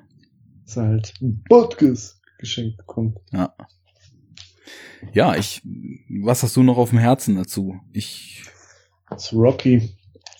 Äh, sehr viel. Ich habe übrigens in meiner in meiner in meiner Wohnung äh, tatsächlich ein äh, Bild von Rocky hängen, ein Motiv, weil wir vorhin gesagt haben, dass es so viele geile ähm, Szenerien und Szenen so gibt, die so ikonisch geworden sind. Mhm. Äh, ich habe in meinem Flur so ein ähm, Leinwandbild von äh, Rocky, wie man ihn von hinten sieht, wie er halt oben dann an den Treppen angekommen ist und halt die Faust so nach oben. Das ist ja auch so ganz Ah, ikonisch. klar, Ne? das ist ja der Shot. Also, ja, habe ich in meiner Wohnung hängen tatsächlich. Mhm. Schöne Sache. Neben Star Wars und was noch? Äh, nee, eigentlich glaube ich nur die beiden. Okay. Also von Star Wars habe ich ja auch äh, die, habe ich bestimmt schon mal erzählt, habe ich auch so ein Leinwandding. Mhm. Es sind aber so drei Stück und es sind halt die Droiden von Star Wars. Also äh, BB-8, C3PO und R2D2. Sind so der Größe nach so ansteigend. nice. ja. Und Das- äh, ist ja dann auch vielleicht recht äh, vielsagend, dass nur diese zwei Filmreihen in meiner Wohnung äh, ja, dekorativ repräsentiert sind. irgendwie schon, ja. Ja. Weil, also Star Wars wäre mit Sicherheit die andere Reihe, die äh, sehr, also einen so sehr emotional kickt und so insgesamt. Aber halt natürlich auf eine ganz andere Weise, also in meinem Fall jetzt, ne? Ja. Ähm, ja, das ist also ich, mein Verhältnis zu Star Wars äh, ist, ich, ich äh, wundere mich einfach die letzten Jahre selber sehr darüber. Weil ich hätte eigentlich gedacht, dass ich ein total inniges Verhältnis zu Star Wars habe. Aber irgendwie ist das, das ist so eine Sache, die, die gab's in meiner Kindheit, aber irgendwie ist die in meiner Kindheit geblieben. Ich mhm. habe dann nicht mehr so die Riesen. Ja gut, sie haben es einem ja auch teilweise echt schwer gemacht, äh, dran zu bleiben, muss man ja auch mal fairerweise sagen. Da, da gab es ja schon einige, einige Tiefpunkte mhm. zwischendrin. Aber ich finde jetzt eigentlich diese, äh, also jetzt die, die, diese neuen Filme so eigentlich so ganz, ganz gut, tatsächlich. Ich mochte Episode also 7. Ja. Mit Rogue One konnte ich so ziemlich gar nichts anfangen. Ah, tatsächlich. Ja. Da bist du aber echt einer der wenigen, ne? Ja, bei den meisten ist es eher andersrum. Mhm. Also, weil die meisten halt ja doch sehr stark kritisieren, dass Episode 7 quasi einfach nur so ein, so ein Remake von Episode 4 ist. Und ja. Rogue One irgendwie erstmalig halt versucht, sich jetzt quasi von tausend Vorlagen zumindest so ein bisschen zu lösen ja, und ein bisschen was eigenes zu machen. Aber ich fand halt einfach, äh, dass in Episode 7, und da haben wir auch damals den Podcast zugemacht, äh, können die Hörer, die ihn vielleicht noch nicht kennen, sich ja auch anhören, dass die Figuren halt super cool waren und dass der irgendwie diese, diese seltene Blockbuster-Magic hatte. Mhm. Und ich, ich brauche irgendwie bei Blockbustern so diese Magic, das merke ich. Und wenn ja. die fehlt, dann interessiert mich das alles wirklich überhaupt nicht mehr. Und ähm, Rogue One fand ich also, was die Figuren betraf, die waren halt fast so leer und eigenschaftslos wie in den Prequels und das muss man halt erstmal schaffen. und mhm. ja, aber das ist vielleicht nochmal Stoff für eine andere Sendung. Ja. Was kommt jetzt als nächstes? Jetzt kommt wie, jetzt kommt Episode 8, ne? Ja. Und dann kommt ein Han Solo Film, glaube ich. Ja, genau. Ja, Episode 8 ja. wird ja, also da muss ich sagen, da bin ich dann doch schon ich habe mich jetzt von Trailern und so weiter ferngehalten, aber da bin ich dann doch schon interessiert, einfach weil Ryan Johnson den macht. Und der ja. hat für mich mit Looper auf jeden Fall äh, abgeliefert damals. Ah ja, auch guter Film, ja. ja. Auf jeden Fall. Naja. Aber ja, that's a different story. In a different galaxy. das wollte ich auch gerade sagen. Sehr schön. Far, far away. Long time ago. Ja, ja weiß ähm, nicht, dann haben wir's, oder? Ich, ich würde die Frage an dich stellen, weil also für dich ist es, glaube ich, eine extreme Herzensangelegenheit und ich habe jetzt gemerkt, dass es einfach noch ein deutlich noch besserer Film ist, als dass ich ihn in Erinnerung hatte. Und äh, insofern äh, hast du hier die Deutungshoheit. Haben wir den adäquat abgefrühstückt? Ja, doch, denke ich schon. Also ich, ich denke mal, äh, man hat wir konnten auch vermitteln, dass wir beide den Film ganz gut finden. Ich glaube, das ist klar geworden, ja. so, peripher konnte man das latent vielleicht irgendwo mal rüberbringen. Ja, man äh, könnte es ahnen, man könnte es ahnen. Ja. Nein, also ich äh, wäre jetzt nicht persönlich beleidigt und äh, würde sagen, wir haben den Film nicht ausreichend gewürdigt. Außerdem, es gibt ja noch sechs andere. Ja, eben. Wir müssen uns ja ein bisschen auch noch das Pulver aufbewahren, ja, um zur nächsten Sendung zu verschießen. Ja. ja, an der Stelle muss ich natürlich sagen, sehr cool, dass jetzt nach mittlerweile auch wieder einem halben Jahr seit Aliens du halt auch jetzt beim Podcast hier mal wieder ja, mitgemacht hast. Ja, ja, ja. Wie es halt so ist, ne? Mhm. Es rockt. Haupt, Haupt, Hauptsache, äh, nicht alle sind irritiert, wer immer dieser Typ ist, der alle sechs Monate völlig mysteriös im Podcast auftaucht. der von, wer, wer ist dieser Mann? Was will er? Was will er? Was macht was er macht da? Er? Was macht er da? Was will er? Er soll gehen. Nein, bei uns gibt's mit alles. Auch rote René und ähm, Nein, dieser, das ist dieser Mann, der immer da ist, wenn man große Klassiker aus unserer Kindheit, aus den 80er, 70er und vielleicht auch noch 90er Jahren bespricht. Und das ist auch gut so schöne Stellenbeschreibung. Ja. Hast du schön gesagt. Genau. Kernkompetenz, große Klassiker aus den Kindheitstagen. ja, genau. ja, ich würde sagen, dann belassen wir es dabei. Äh, cooles Gespräch, ähm, cooler Film. Ja, Dito, Dito. Schöner Auftakt und äh, ich hoffe, den Hörern hat's auch zugesagt. Äh, sie nehmen es vielleicht wenn sie den Film aus irgendeinem Grund nicht kennen oder in ihrer Erinnerung mit den Sequels durcheinander schmeißen, als Grund, ihn vorher nochmal aufzufrischen oder einfach mal wieder zu sehen, weil es lohnt sich. Und, Auf jeden äh, Fall. Ja. Ja. Vielen Dank an die. Hörer für Spenden und so einen Scheiß. Check out the following movies, but boxing movies. Rocky Oh, 2, podcast, Rocky 3, Rocky 4, Rocky 5, Rocky Balboa, and Creed. Yeah, 'cause it's all about boxing, you know. Ain't about Box- singing and dancing, it's no. all about boxing. It's all about boxing. So, Ich, ich muss das mal raussuchen. Da gibt es ein so Video, das ist so witzig, wo sie halt irgendwie so ein Review machen und quatschen. Und dann macht der Typ halt immer so zwischendurch, also dann sagt er immer, also er, er, er recapt so die, äh, die Handlung ne, von dem Film. Und dann kommen immer so zwischendurch halt immer so, so äh, Schnipsel aus dem Film. Und dann sagt er halt immer so indirekte Rede. Also sagt so, ja, ja, und dann war hier irgendwie so, äh, dann kommt Pauli und Rocky ist damit konfrontiert, dass das und das passiert und bla und bla, worauf er dann so äh, folgendermaßen reagiert. Und dann kommt halt so ein Bild, so ein Still. Und, und dann hörst du halt nur so von Rocky, und dann hört man halt nur so, yo, Pauli, also nur so, nur so ein Gibberish. also, das ist jetzt schlecht beschrieben, aber äh, ich muss das mal raussuchen. Wenn ich das finde, dann müssen wir das mal nachreichen. Das ist auf jeden Fall äh, hilarious. Es, es trifft das Ganze ja dann doch schon auch ziemlich auf den Punkt, weil, Yo, Pauli, yo, Bolly. yo, Pauli. Geiler Film. Ja. Geiler Film. What you doing? Yo, Pauli, what you doing, Pauli? I'm a boxing, Paul. ja, der hat halt diesen, also der hat halt auch diesen, also weil er so komisch nuschelt und dann hat er halt auch echt in dem Film, was ja auch wieder zur Rolle passt, finde ich voll diesen Italo-Amerikaner-Slang. Mhm.